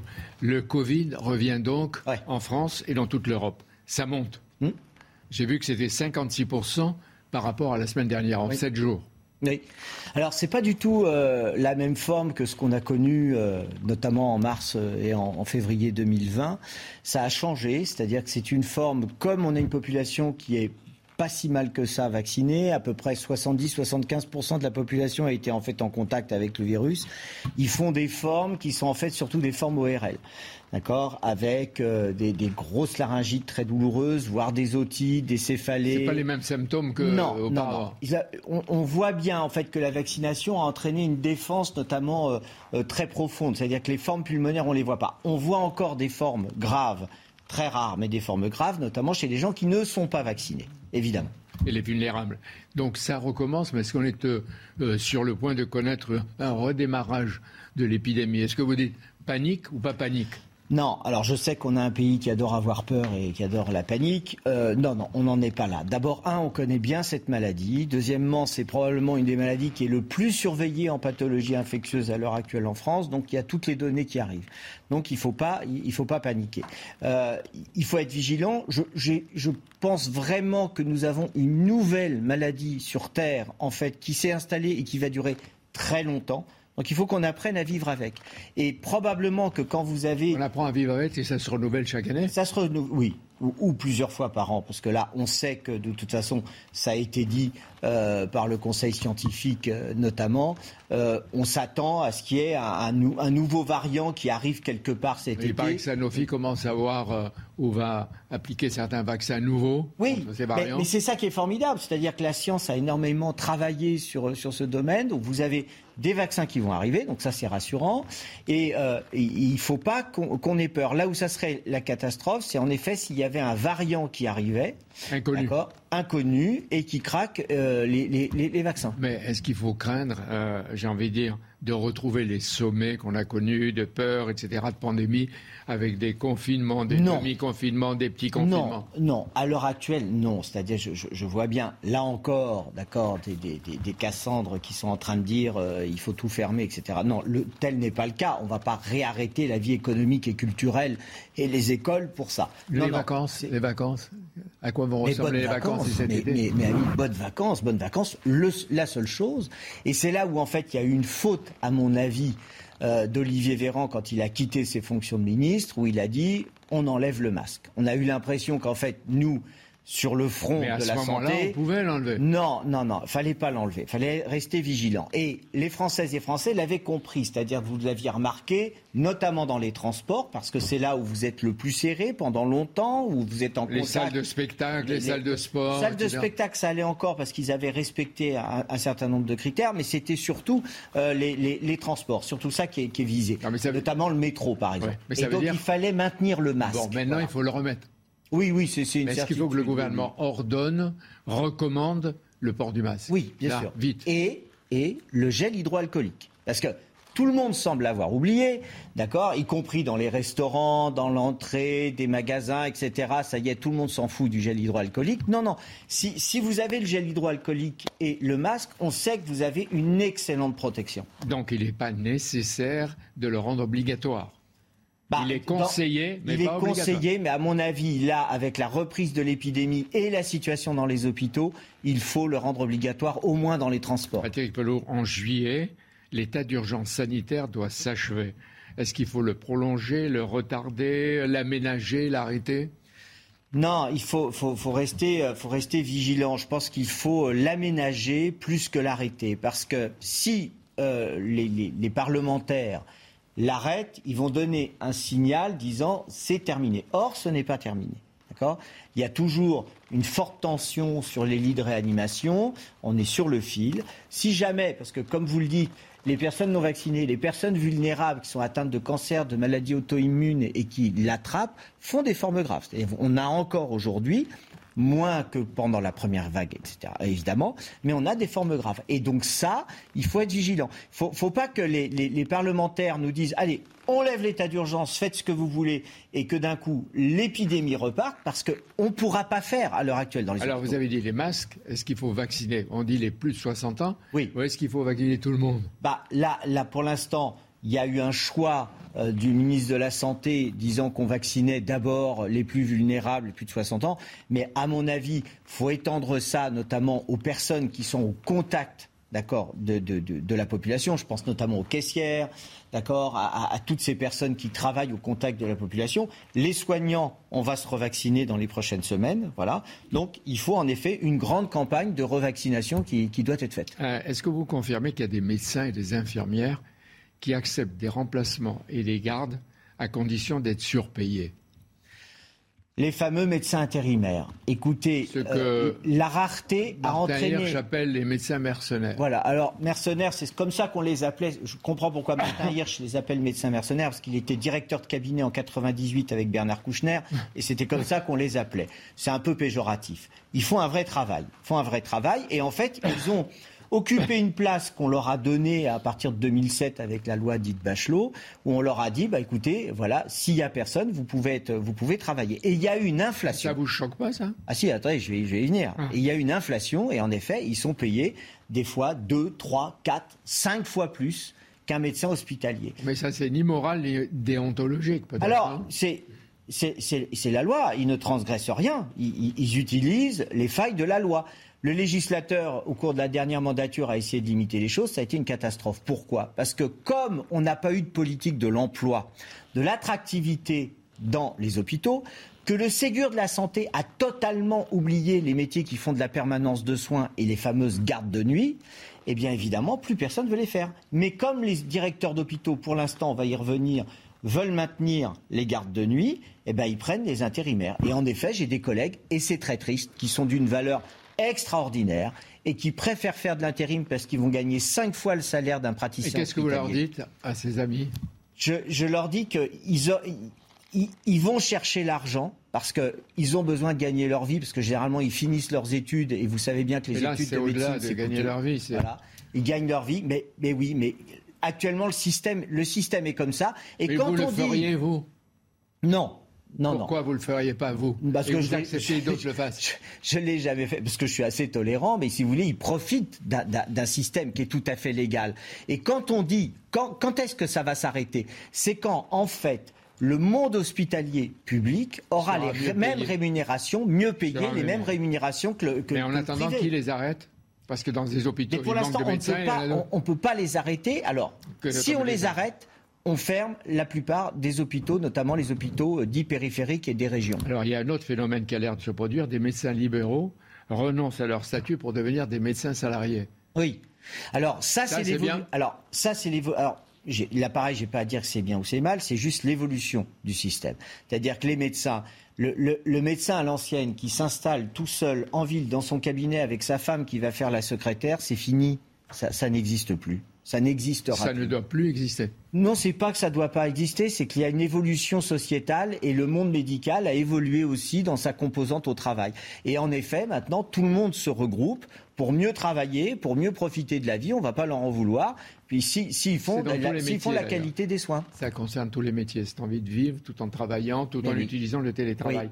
Est-ce que vous appelez ou vous en appelez, vous, aux médecins privés pour qu'ils fassent aussi des astreintes et des gardes?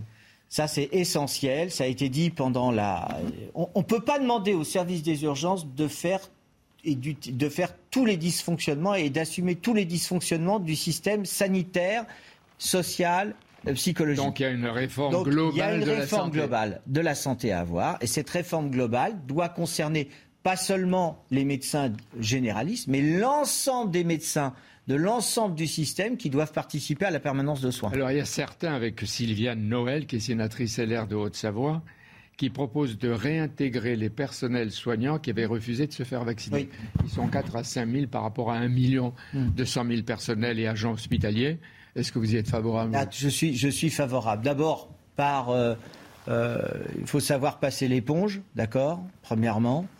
Euh, et deuxièmement, on ne peut pas, sous prétexte que quelqu'un ne s'est pas fait vacciner, dire qu'on va laisser attendre des gens sur des brancards et fermer des lits de réanimation, de soins continus, de soins intensifs, de gériatrie, etc., en disant vous n'êtes pas vacciné. Mais au non. début, vous étiez contre Non, non, au Contre début, ceux au début, qui contre, parce ne se faisaient pas vacciner alors qu'ils étaient Pour des une raison très simple, Parce qu'ils faisaient courir des risques.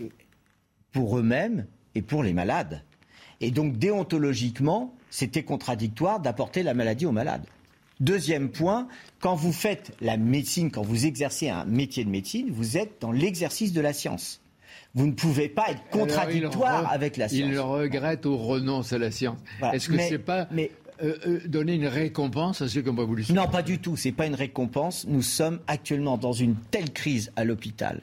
20% des lits sont fermés dans la plupart des hôpitaux. La Fédération hospitalière de France, cette semaine, a dit que quasiment tous les hôpitaux ont un manque de personnel. surtout l'été, ça va et, chauffer. et l'été, et moi je suis désolé, je préfère qu'on réintègre des personnes qui n'ont pas été vaccinées, qu'on discute avec eux, qu'on trouve une, une- une obligation à- à- avec les parlementaires sur le nouveau carnet vaccinal à avoir, mais qu'on les, qu'ils reviennent travailler parce qu'on a besoin d'eux. Est-ce que le vrai problème, c'est l'argent pour l'hôpital ou pas d'abord une question de bonne organisation Il est un certain laxisme dans la durée du travail. Alors écoutez, là, là comme vous le Si on savez, dit la vérité. va, va y avoir un rapport flash qui va, qui va sortir, soi-disant.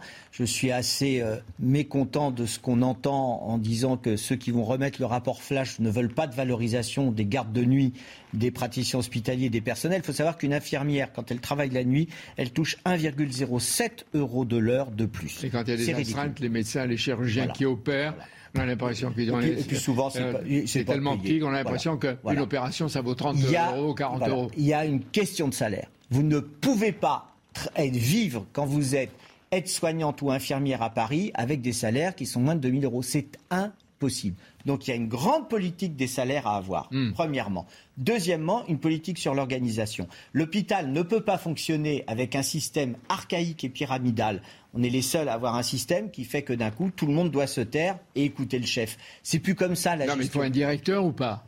Faut un directeur à l'hôpital. Mais faut- qui bien soit un médecin, directeur. qui soit encore un Non, administratif. non, non. Je, je- crois que là où on a eu des exemples de médecins qui sont devenus directeurs, ça n'a pas été très joyeux. D'accord? Donc je crois que le- les directeurs, on n'est pas les uns contre les autres. On est là pour le malade et pour le service public. Les directeurs font très bien leur boulot. Si en effet, vous- vous en avez qui sont mauvais, mais il y a des médecins aussi mauvais, d'accord? Puis vous avez des directeurs très bons, des médecins très bons. Mais chacun, chacun a sa place. Alors, le président de la République, vous l'avez entendu tout à l'heure avec Isabelle, a confirmé euh, Elisabeth Borne comme Premier ministre dans ses fonctions de, de Matignon. Euh, elle va être chargée de former un gouvernement d'action. Quel serait le portrait, je dis pas idéal, mais le portrait d'un ou d'une ministre de la Santé? Oh là là, c'est- quelqu'un qui. Parce qu'il qui suffit doit- pas de critiquer, il faut c'est- non, proposer. Non, c'est quelqu'un qui, qui travaille, quelqu'un qui travaille, qui connaît les priorités et qui écoute tout le monde. D'accord? C'est les trois trucs qui, qui sont compliqués. Et qui remet sur euh, la proposition qui avait été déjà faite par la France insoumise en 2018-2019, qui vient d'être refaite par euh, les, députés euh, euh, de, euh, de- de la majorité, enfin relative de la majorité, c'est mettre le droit à l'avortement dans la Constitution parce que c'est absolument essentiel. Donc vous soutenez le, le projet d'Aurore Berger, le Je- gouvernement je- dit oui, et vous dites que c'est essentiel pour sûr. les droits des Il femmes. faut que la France montre et inscrive le droit des femmes à l'avortement. Ce, ce que font les États-Unis, qui autorisent le port d'armes pour tuer les gens et qui s'en prennent aux femmes, mais est-ce qu'on va un jour enfin critiquer de manière raisonnable et, et- et- et forcément intellectuelle ce que nous, en- ce que nous montrent les États-Unis? Donc la France ne doit pas être l'Amérique. Mais, sûrement vous pas. avez remarqué aussi que l'Amérique est en train de se radicaliser. Elle a ses talibans, elle a ses polices des mœurs et ses ayatollahs, d'une certaine façon. Ouais, eh ben, faites attention que ça n'arrive pas en France. C'est pour ça que ceux qui vont pas voter, il faut quand même qu'ils se rendent compte de ce qu'ils sont peut-être en train de préparer. Vous parlez en France, vous le dites. Oui, attention, en attention. France, attention. Merci d'être venu. Merci à vous, c'est Ah, un honneur. Patrick Pelou, en Merci. en. Merci Jean-Pierre Elkabach et merci à votre invité Patrick Pelou. Tout de suite, euh, l'actualité de ce dimanche. En bref, c'est avec Elisa Lukavski. Quatre explosions ont été entendues tôt ce matin à Kiev. Ça s'est passé dans le quartier de Shevchenkivski. Un complexe résidentiel proche du centre-ville a été touché, provoquant un important incendie. Aucune information sur d'éventuelles victimes n'est pour l'instant disponible les Français doivent consommer moins. Appel lancé par les dirigeants des trois énergéticiens français, Total Energy, EDF et Engie. Ils demandent de réduire immédiatement la consommation de carburant, de pétrole, d'électricité et de gaz face au risque de pénurie et de flambée des prix qui menacent la cohésion sociale, je cite, l'hiver prochain. Et puis du basket avec euh, le succès euh, de Lasvel sur Monaco en finale de Pro A. Une victoire 84 à 82 pour Lyon-Villeurbanne au terme d'un match très accroché qui a été jusqu'en prolongation. Lasvel remporte son 21e titre de champion de France, le troisième consécutif. Merci Elisa. Dans un instant, votre matinale week-end continue avec Face à Bigot. Face à Guillaume Bigot aujourd'hui, c'est Gabrielle Cluzel, directrice de la rédaction de Boulevard Voltaire. Au programme, les déclarations du président Emmanuel Macron qui renvoie dos à dos la France insoumise et le Rassemblement national. Pour lui, ce ne sont pas des partis de gouvernement. Et autre déclaration, celle du nouveau ministre de l'Éducation nationale, Papendiaï. A tout de suite. Il est 8h21 très précisément. Bienvenue à vous si vous nous rejoignez dans la matinale week-end. C'est l'heure de face Bigot. Bonjour Guillaume Bigot. Bonjour Isamo. Face à vous ce matin, c'est euh, Gabrielle Cluzel. Bonjour Gabrielle, directrice de la rédaction de Boulevard Voltaire. Une demi-heure pour euh, débattre ensemble des grands thèmes de l'actualité de ce dimanche 26 juin. Emmanuel Macron à la une. Il confirme confier les clés à Elisabeth Borne pour former euh, ce qu'il appelle un gouvernement d'action qui sera nommé tout début juillet. Faute de trouver des partis prêts à une coalition ou à une entrée au gouvernement, les jeux de position risquent de durer encore un bon moment. Il sait, Emmanuel Macron, dans un long entretien à nos confrères de l'agence France Presse que vous avez lu pour nous, Elisa Lukowski. Oui, même en l'absence de majorité absolue à l'Assemblée nationale, eh bien, Emmanuel Macron réitère sa confiance envers sa première ministre, Elisabeth Borne, qui restera donc à son poste. Elle a ma confiance dans la durée. C'est elle qui sera la femme d'action euh, du président, chargée de soumettre des propositions pour établir une feuille de route, mais aussi pour composer un nouveau euh, gouvernement d'action au service de la France qui sera mis en place euh, début juillet. Un gouvernement d'action qui ne va pas englober tout l'éventail euh, politique. Les extrêmes, le Rassemblement national et la France insoumise sont mis de côté euh, par le président. Ce sera des communistes OLR. Les Français ont accordé une légitimité aux députés RN et LFI et ces partis ont une formation politique. Je ne confonds pas les extrêmes, mais par leur expression et leur positionnement, ces formations ne s'inscrivent pas comme des partis de gouvernement, a-t-il déclaré. Le président de la République qui confirme qu'il veut garder son cap politique. La base des discussions avec sa première ministre reposera sur le cadre du projet présidentiel et celui de la majorité présidentielle qui pourra être amendé ou enrichi. Emmanuel Macron qui compte euh, mener à bien les réformes qu'il a annoncées et notamment celle des retraites. Merci beaucoup, Elisa. Guillaume Bigot, il y a beaucoup de choses dans cette euh, interview qui est particulièrement longue à nos, à nos confrères de, de l'AFP. En tout cas, bon, il y a beaucoup de thèmes évoqués. Non, mais ce que je voulais dire, c'est qu'on pourrait reparler de la confirmation d'Elisabeth Borne, mais probablement la phrase la plus saillante, c'est ce renvoi dos à dos euh, de ces deux partis que sont d'un côté le Rassemblement national et de l'autre la France insoumise. Ah oui, la fameuse machine à badge républicain que, peut-être existe à l'Élysée qui permet de distribuer distribuer. l'État peut distribuer des passeports, de la nationalité. Euh, le droit de vote, ça c'est quelque chose. Il faut rappeler quand même que la République se fonde sur la préférence nationale. Le fondement de toute République depuis Athènes, c'est ceux qui sont citoyens, ceux qui ne sont pas citoyens.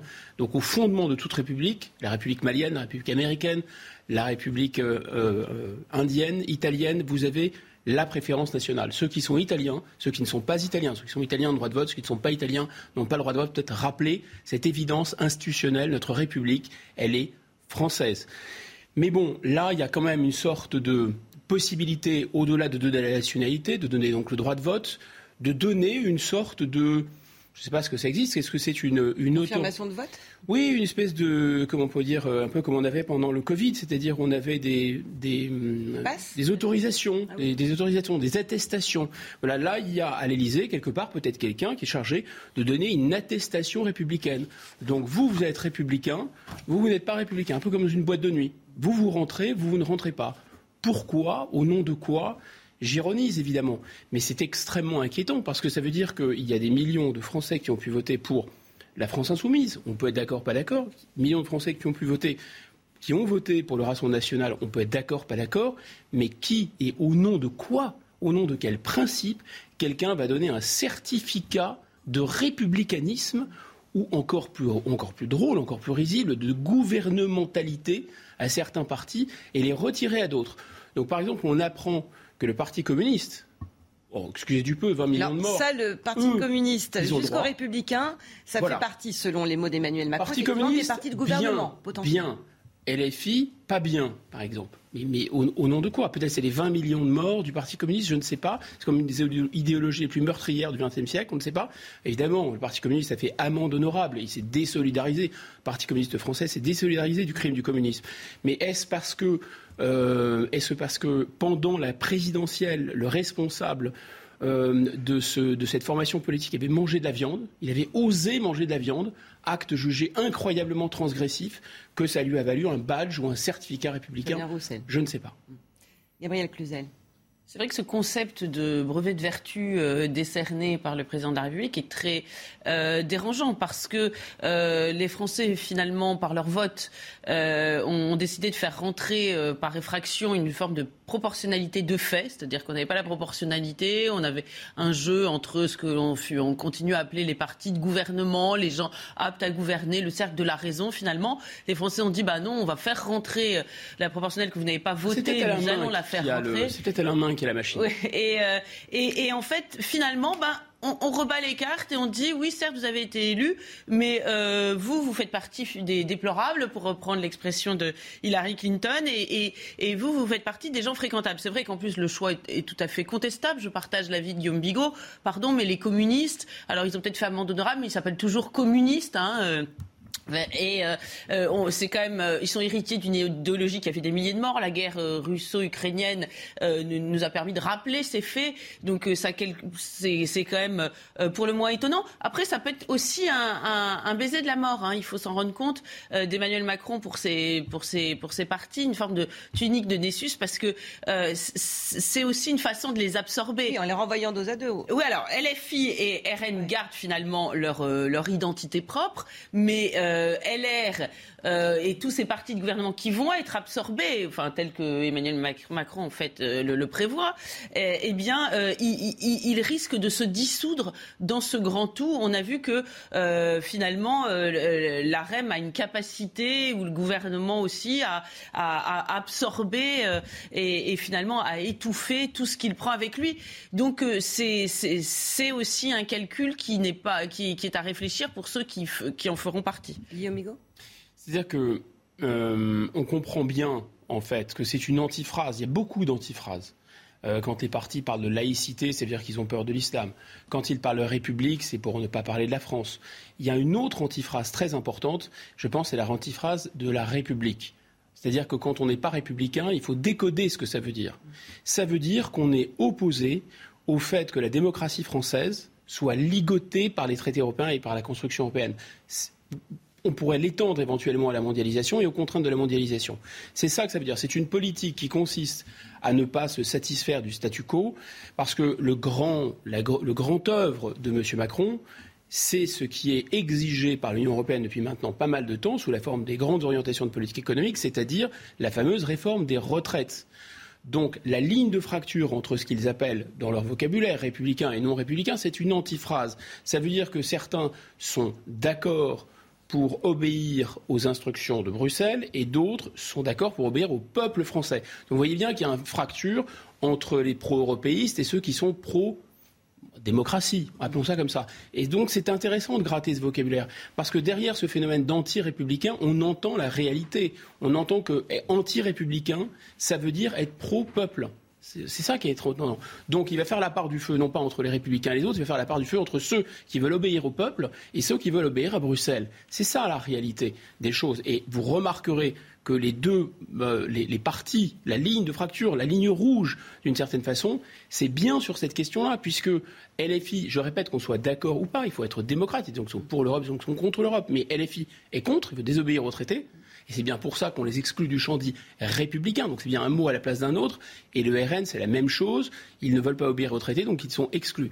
Or, les traités nous ramènent à la réforme des retraites, puisque ces deux partis ne veulent pas obéir aux injonctions de Bruxelles qui sont évidemment des injonctions derrière des banques, qui consistent à dire réformer les retraites parce qu'il n'y a pas de soutenabilité financière et pour nos actionnaires, pour les grandes banques, etc., pour le système financier mondial, pour l'euro d'ailleurs, ça posera un problème. Voilà ce qu'il faut comprendre derrière.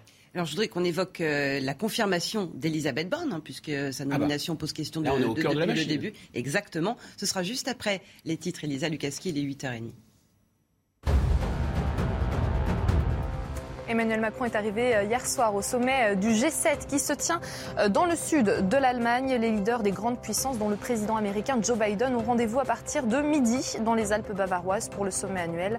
Principale, pré- principale préoccupation, la guerre en Ukraine, la sécurité alimentaire et le climat. Au moins 2000 euros net pour les professeurs débutants dès 2023. Voilà ce que promet le ministre de l'Éducation nationale, Papendiaï. Objectif, rendre plus attractif le métier. Rien qu'en Ile-de-France, 2000 postes seront vacants dans le premier degré en septembre, faute de candidats. Et puis du foot avec la victoire de l'équipe de France féminine. Succès 4-0 face au Cameroun en match de préparation à l'Euro. Ça s'est passé à Beauvais hier soir avec une formation composée pour moitié de remplaçantes. Les Bleus commenceront leur Euro face à l'Italie le 10 juillet en ouverture de leur phase de groupe. Merci Elisa. Guillaume Bigot sur cette confirmation d'Elisabeth Borne, pourtant chahutée depuis euh, sa nomination. Qu'est-ce que ça veut dire? Alors ça veut dire que le président de la République est en train d'essayer de faire porter le chapeau. Il va faire porter le chapeau aux oppositions à l'Assemblée nationale. En tout cas, ce qu'on comprend, c'est qu'il n'y a pas eu, soit ça va prendre plus de temps, soit ça n'a pas été possible, d'identifier euh, les 40, 41 ou 42 députés qui manquent pour obtenir donc une, une majorité pour gouverner. Et donc, il est question de gagner du temps. Mais de manière extrêmement habile, le président de la République se présente toujours comme le maître des horloges. Donc, sommet européen, vous comprenez, je ne peux pas tellement mettre les mains dans le cambouis, donc je vous envoie une petite carte postale vidéo qui vous dit que dans 48 heures, euh, il y aura quelque chose qui sera fait. On part d'ailleurs de la situation d'un gouvernement d'union nationale, on reçoit les partis, on se rend compte que ce n'est pas possible. Donc ensuite, on parle d'un gouvernement de coalition nationale, on se rend compte que c'est à nouveau pas possible, et on reprend la parole 48 heures plus tard. Pour dire quoi? Pour dire que euh, bah, il faut un peu de temps en plus, finalement. Là, il y a le G7 aujourd'hui, il y a Voilà. l'OTAN euh, cette semaine. Et on peut saluer l'habileté du président de la République parce que finalement, au lieu de dire les- la vérité, c'est-à-dire que euh, l'Union nationale, il s'est mangé un râteau, gouvernement d'union, de coalition nationale, il s'est mangé un râteau, qu'il ne maîtrise plus rien, il ne contrôle plus rien, il essaye, et il a raison de le faire de son point de vue, il essaye de, de- de- de dicter une sorte de calendrier en disant dans 48 heures, dans une semaine, ça va prendre une semaine de plus. Alors qu'est-ce qui va se passer dans cette semaine? C'est la question. Bah, c'est toujours la quête des 41, 42 euh, personnes qui pourront sauver le soldat, non pas le soldat Ryan, mais le président Macron. Et, et ces 41, 42, on peut dire qu'il n'est pas sans levier pour ça. Pourquoi? Parce qu'il y a des petites formations. Alors, au sein du Parti Socialiste, peut-être qu'il va pouvoir en arracher quelques-uns. Au sein de LR, peut-être qu'il va pouvoir en arracher quelques-uns. en les additionnant les uns les autres, euh, il pourrait éventuellement arriver... Quelle autre solution? Hmm. Gabriel Cluzel, quelle autre solution? Non, mais le- le- Là-bas. moi, je suis quand même euh, frappée de voir que euh, il renouvelle euh, sa confiance à Elisabeth Borne, alors que, a priori, si on en croit les sondages, la, la popularité du binôme euh, n'est pas euh, n'est pas du tout au, euh, au zénith. Euh, Elisabeth Borne, c'est pas une personnalité très charismatique. Euh, elle elle Elle a représente. été choisie pour ça, d'ailleurs. Euh, Exactement, c'est vrai, mais euh, ça présente des avantages pour Emmanuel Macron. Elle ne lui fera pas d'ombre, mais ça présente aussi des, des inconvénients parce que elle, elle- elle ne suscite pas un élan des Français. Bon, euh, c'est, c'est- elle, est, elle est très technocratique, donc sa façon d'être, de s'exprimer, euh, etc. D'ailleurs, elle n'a pas, elle a pas fait un triomphe romain hein, dans son élection législative, alors qu'elle était quand même euh, dans une. euh, elle, elle Circonscription favorable. Voilà, on l'a mis sur un poney, on a tenu les rênes. Euh, voilà, donc c'est c'est c'est ça c'est quand même euh, significatif et donc c'est il n'a pas parlé d'elle au moment de son allocution non plus, c'est quand même assez surprenant Euh, et néanmoins euh, il lui il lui renouvelle sa confiance. Bon, écoutez, on va on va voir ce que ça ce que ça va donner. Moi, j'ai pas vu que les ministres d'ailleurs qui avaient été euh, je croyais que les ministres qui n'allaient pas être réélus devaient donner leur démission, je sais pas, c'est c'est pas le cas. Vous avez entendu parler de ça vous encore? Visiblement cette règle n'est pas encore entre en vigueur. censée, euh, former ce nouveau gouvernement. Voilà, oui, mais c'est sur un plan. Enfin, je- je vous dis ça simplement sur le plan de l'honneur. Vous voyez ce que je veux dire, l'honneur? C'est-à-dire qu'il y avait une règle qui était que quand un ministre était, battu, il était censé disparaître et donner sa démission. Ben, je remarque qu'une fois de plus, vous allez me dire que c'est peut-être anecdotique, mais euh, il ne l'a pas fait. Donc bref, euh, Emmanuel Macron euh, attend sans doute pour former un, gouvernement qui satisferait la, chèvre et le chou, la carpe et le lapin, mais le, le, maintien d'Elisabeth Borne me semble problématique. Le temps file mais, aussi pour le président de la République, le temps file finalement. Euh, je vais essayer d'être très bref. En fait, si, si Gabriel Cluzel a, tout à fait raison de repérer ça, je pense qu'en fait, le gouvernement est tout de même en sursis. Contrairement à ce qu'on nous raconte, c'est-à-dire que l'idée, c'est de, faire une démonstration dans un premier temps qu'il euh, il va falloir trouver euh, des gens coopératifs et qu'en l'état le gouvernement est paralysé. Et donc, qui va porter le chapeau de cette paralysie? Est-ce que c'est le président de la République qui a été au bout et qui a proposé un gouvernement de coopération, il n'a pas de majorité en face. Mais il faut bien comprendre que pour changer cette situation en, trouvant les 41-42 qui lui manquent, il va bien falloir qu'il donne des choses en échange. Donc ce n'est sûrement pas des strapontins au gouvernement avec des secrétariats d'État. Ce sont sûrement des gouvernements importants.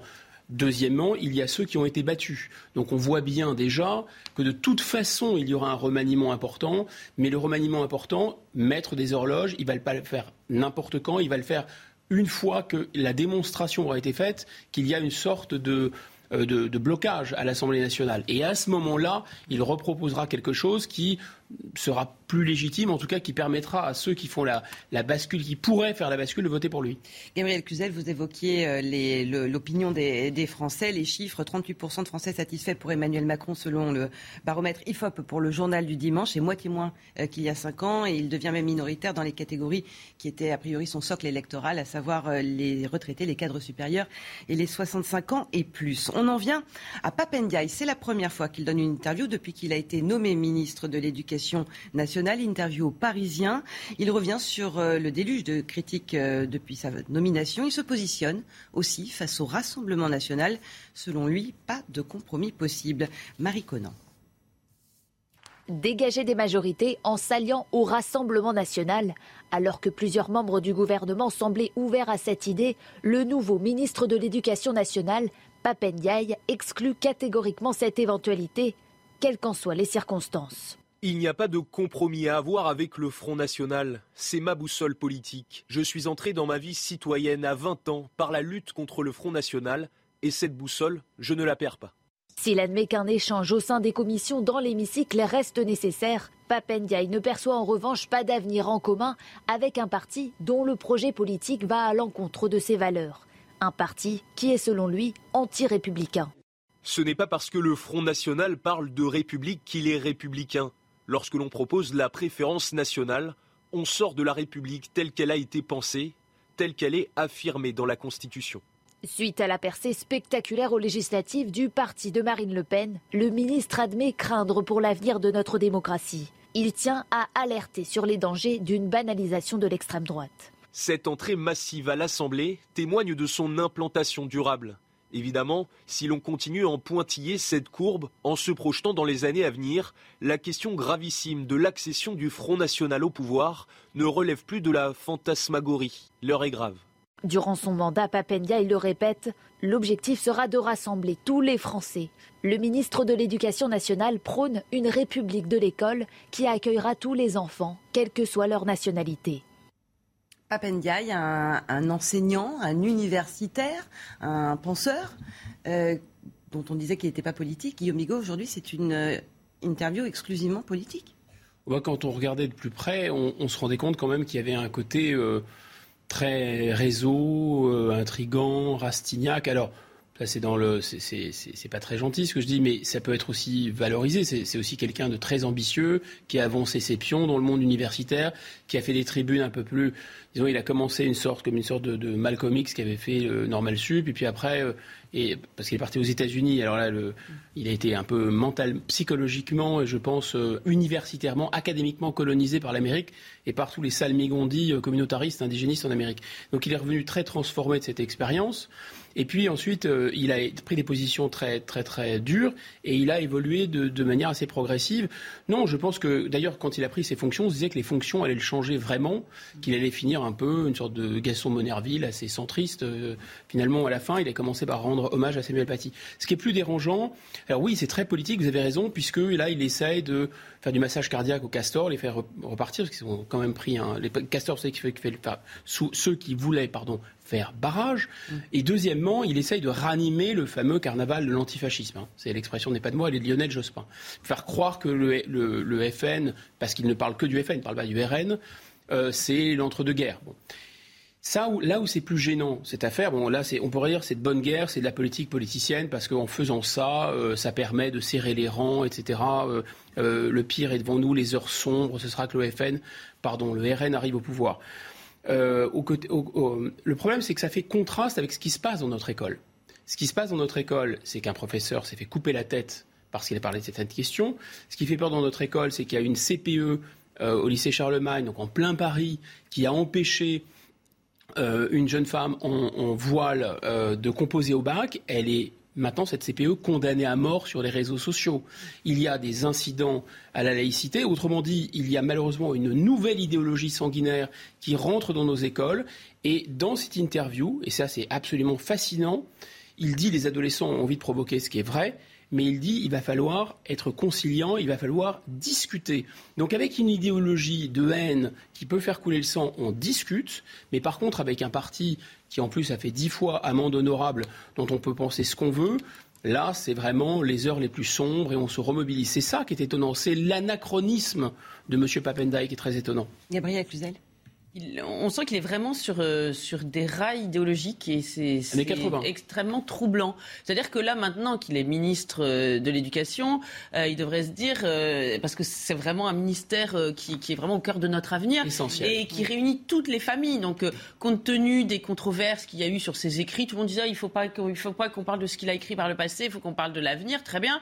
Bah, il devrait avoir envie de rassurer toutes les familles, parce qu'aujourd'hui, l'éducation nationale, c'est toutes les familles. On se souvient quand même que Marine Le Pen a, ramené, euh, a eu les suffrages d'une petite moitié des, électeurs. Bon, euh, et donc il devrait les rassurer tous, parce que ce sont toutes les familles ensemble. Il faut réconcilier tout cela au sein de, de, l'éducation nationale. À l'école, les dissensions politiques n'ont pas leur place, évidemment. Et au lieu, à minima, de se taire, il continue de souffler sur ses braises. moi, j'étais très frappée par cet entretien parce qu'il il, persiste à dire que c'est parce que les gens sont racistes ou que ce sont des gens racistes qui l'ont attaqué il dit avoir subi hein, des attaques Qui, les, ceux qui l'ont attaqué l'ont attaqué sur, sur ce qu'il a, ce qu'il a, ce qu'il a dit, ce qu'il a écrit. Et c'est finalement au contraire profondément raciste d'imaginer que on, on, est jugé sur ce que l'on est et pas sur ce que, sur ce que l'on fait.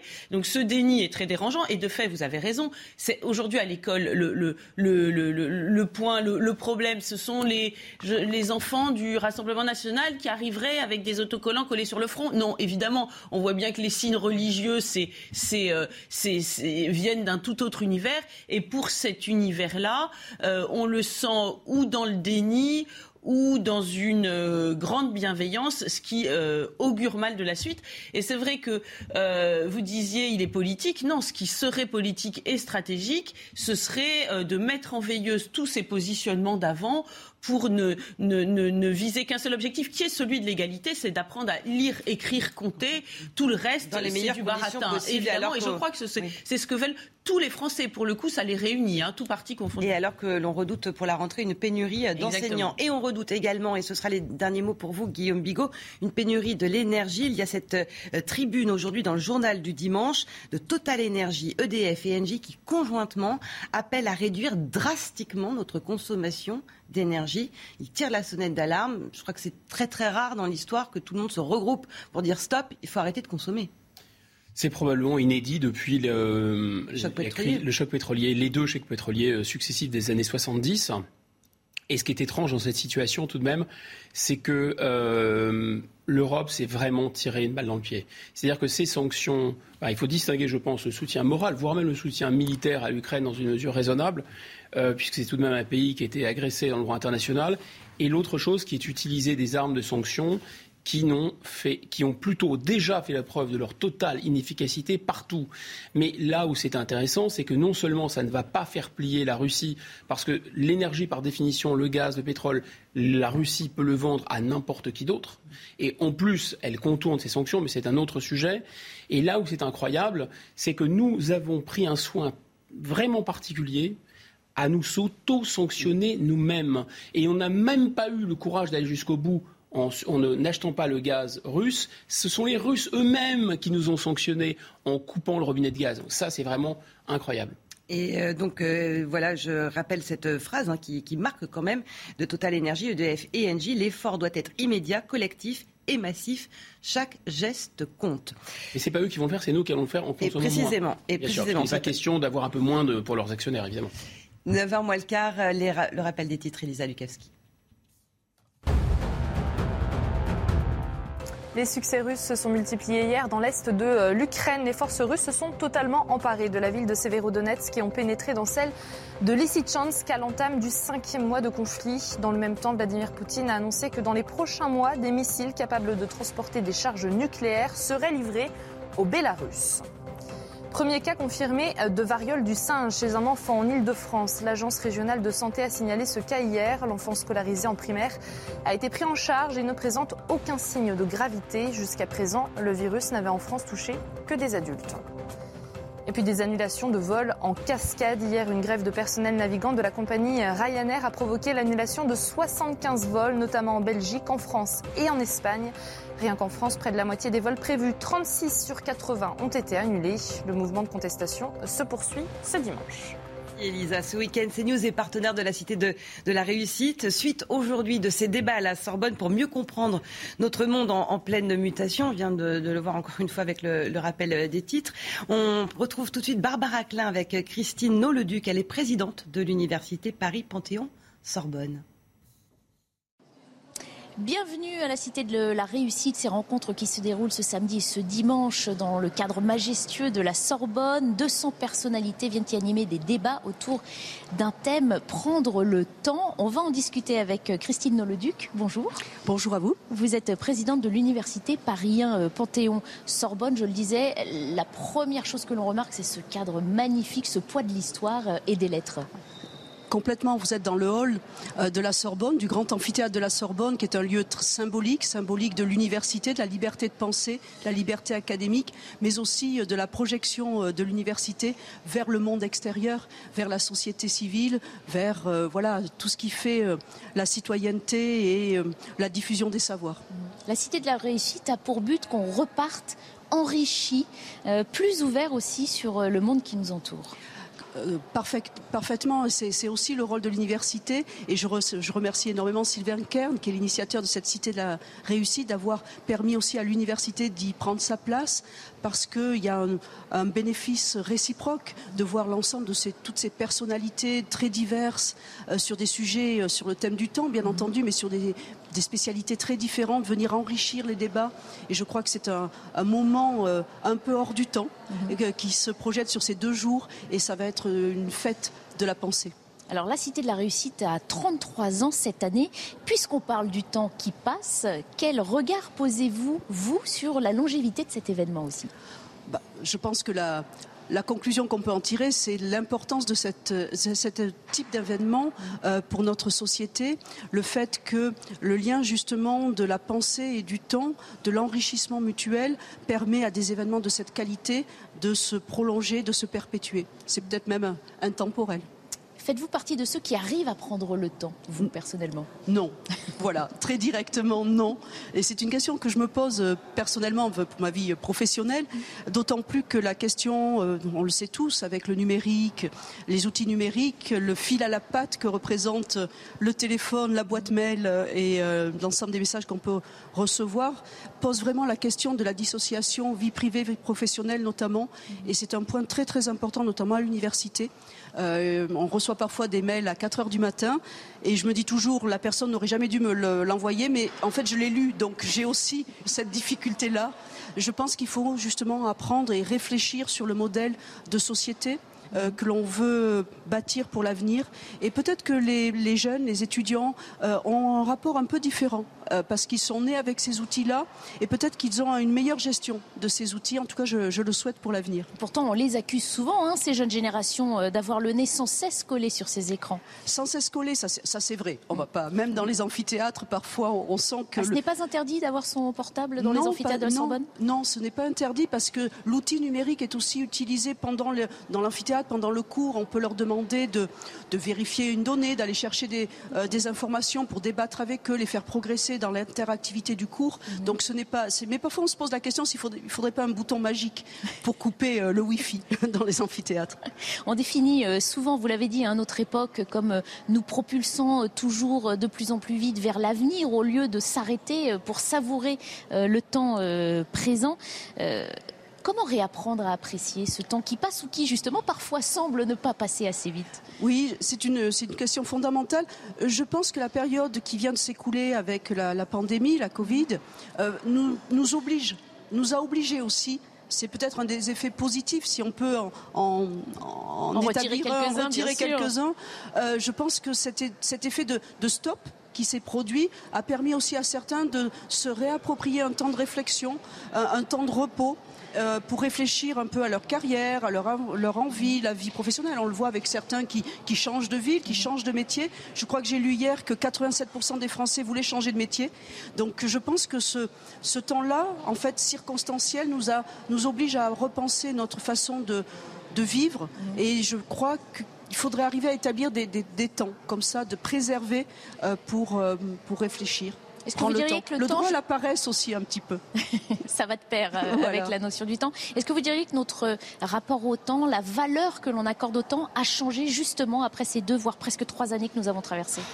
Je crois. Je crois. Je, pense que des études le montreront. Il va falloir. C'est un phénomène tout à fait récent. on a peu de recul, mais je, pense que oui. Je pense que particulièrement euh, chez nos étudiants qui ont été très très touchés euh, par la pandémie, ça a été une période très difficile. Et je, crois qu'ils ont euh, ils ont décidé aussi que leur vie ne pouvait plus être la même et que leur futur ne pouvait plus être le même. Mhm. Et je pense que la gestion du temps, la, gestion de périodes d'activité, d'inactivité, de vie professionnelle et de vie personnelle sera analysée et sera différente à l'avenir, oui, je pense. Merci beaucoup euh, Christine Noleduc d'avoir pris ce temps justement d'en discuter euh, avec nous. Sachez que les portes de la Sorbonne restent ouvertes tout ce week-end et que les débats se poursuivent jusqu'à la fin d'après-midi de dimanche. Et il est temps maintenant de parler du, grand rendez-vous. C'est à 10h comme tous les week-ends sur CNews et Europe 1 avec vous, Sonia Mabrouk. Bonjour Sonia, qui est votre invitée aujourd'hui Alors, et académicien Alain Finkielkraut. On vous entend mieux, c'est parfait. On a bien compris que c'était Alain Finkielkraut. Sur quel thème allez-vous l'interroger, Sonia? Évidemment, Isabelle, sur la situation politique inédite que nous vivons, quelle est son analyse? Il la, euh, il la garde pour nous sur Europe 1 et CNews. Quels sont les ressorts, les aboutissants de cette situation? L'analyse est à suivre. Ce sera à 10h, à la fois sur Europe 1 et CNews, comme d'habitude. Eh bien, le rendez-vous est pris. Merci beaucoup, Sonia, et à tout à l'heure, 10h. Merci à vous, Gabriel Cluzel. Guillaume Bigot, merci. Vous restez avec nous pour euh, la suite de la matinale week-end. Restez sagement à ma place. Restez sagement à votre place. Et pour les auditeurs d'Europe 1 qui nous écoutent, vous retrouvez tout de suite Thierry Dagiral et Frédéric Tadei. Bon dimanche. Un temps très instable aujourd'hui et encore une fois orageux sur les mêmes régions. Attention sur le massif central en particulier. On pourra avoir de fortes pluies au cours de la journée globalement le bandeau pluvieux s'étale du sud-ouest jusqu'à l'Auvergne en remontant vers le Jura ou encore les Ardennes. Un ciel plutôt dégagé et agréable ce matin sur le nord-ouest. Ça ne va pas durer. Et sur la Provence-Alpes-Côte d'Azur, toujours de belles éclaircies. Au cours de l'après-midi, les orages vont être violents et très pluvieux sur le massif central, sur l'Auvergne, sur la Bourgogne. On peut avoir sur l'Auvergne en particulier, 40 à 80 mm de pluie au cours de la journée et peut-être des débordements ou des ruissellements. Le ciel se charge sur la Bretagne, la Normandie et on conserve encore de belles éclaircies sur les bords de la Méditerranée. Les températures sont fraîches ce matin. On est en dessous des moyennes de saison. 13 sur la région parisienne, 9 sur les bords des côtes de la Manche ou de la mer du Nord et 22 pour Marseille. Au cours de l'après-midi, la chaleur résiste à l'est et au sud-est en particulier avec jusqu'à 34 en direction des euh, Bouches du Rhône. Ailleurs, toujours un petit peu de fraîcheur, même si les températures évoluent vers le haut. Sur le nord-ouest, 18 du côté de Brest, 22 sur Paris et seulement 21 sur Bayonne. Bienvenue à vous si vous nous rejoignez à l'instant dans la matinale week-end. On est ensemble jusqu'à 10h avec autour de la table toujours Guillaume Bigot. Rebonjour Guillaume. Rebonjour. À vos côtés Harold Iman. Rebonjour Harold. Rebonjour. Et nous ont rejoint sur le plateau Eric Revel. Bonjour. Mais il se selfie. Oui, oui, je, non, je non, vous non, vois en train de. une photo de vous pour les mettre sur les réseaux sociaux de suite. Bah, voilà est là est, voilà qui est intéressant. Est, Enfin, les gens savent qu'on est là, hein, euh, y a Eric. un. Et puis à vos côtés, Philippe David, euh, au programme de notre, euh, de notre heure commune. On va beaucoup parler euh, d'Emmanuel Macron avec euh, Elisabeth Borne, qui reste la chef du gouvernement. Elle a quelques jours pour le former, ce nouveau gouvernement. Euh, cette déclaration d'Emmanuel Macron qui écarte la France insoumise et le Rassemblement national du champ des partis de gouvernement. Les précisions à suivre d'Elisa Lukavski. À la une également, le revoilà la menace nucléaire. Au cinquième mois de la guerre en Ukraine, Vladimir Poutine annonce qu'il va armer le Bélarus voisin avec des missiles à capacité nucléaire. Annonce alors que se tient aujourd'hui un sommet du G7 en Allemagne et dans deux jours un nouveau sommet de l'OTAN. Et puis le manque criant d'enseignants se confirme. Le taux de candidats admissibles au concours de l'enseignement est particulièrement bas cette année. Faut-il craindre pour les élèves à la rentrée prochaine? Quelles matières sont concernées? On en parle dans la matinale week-end.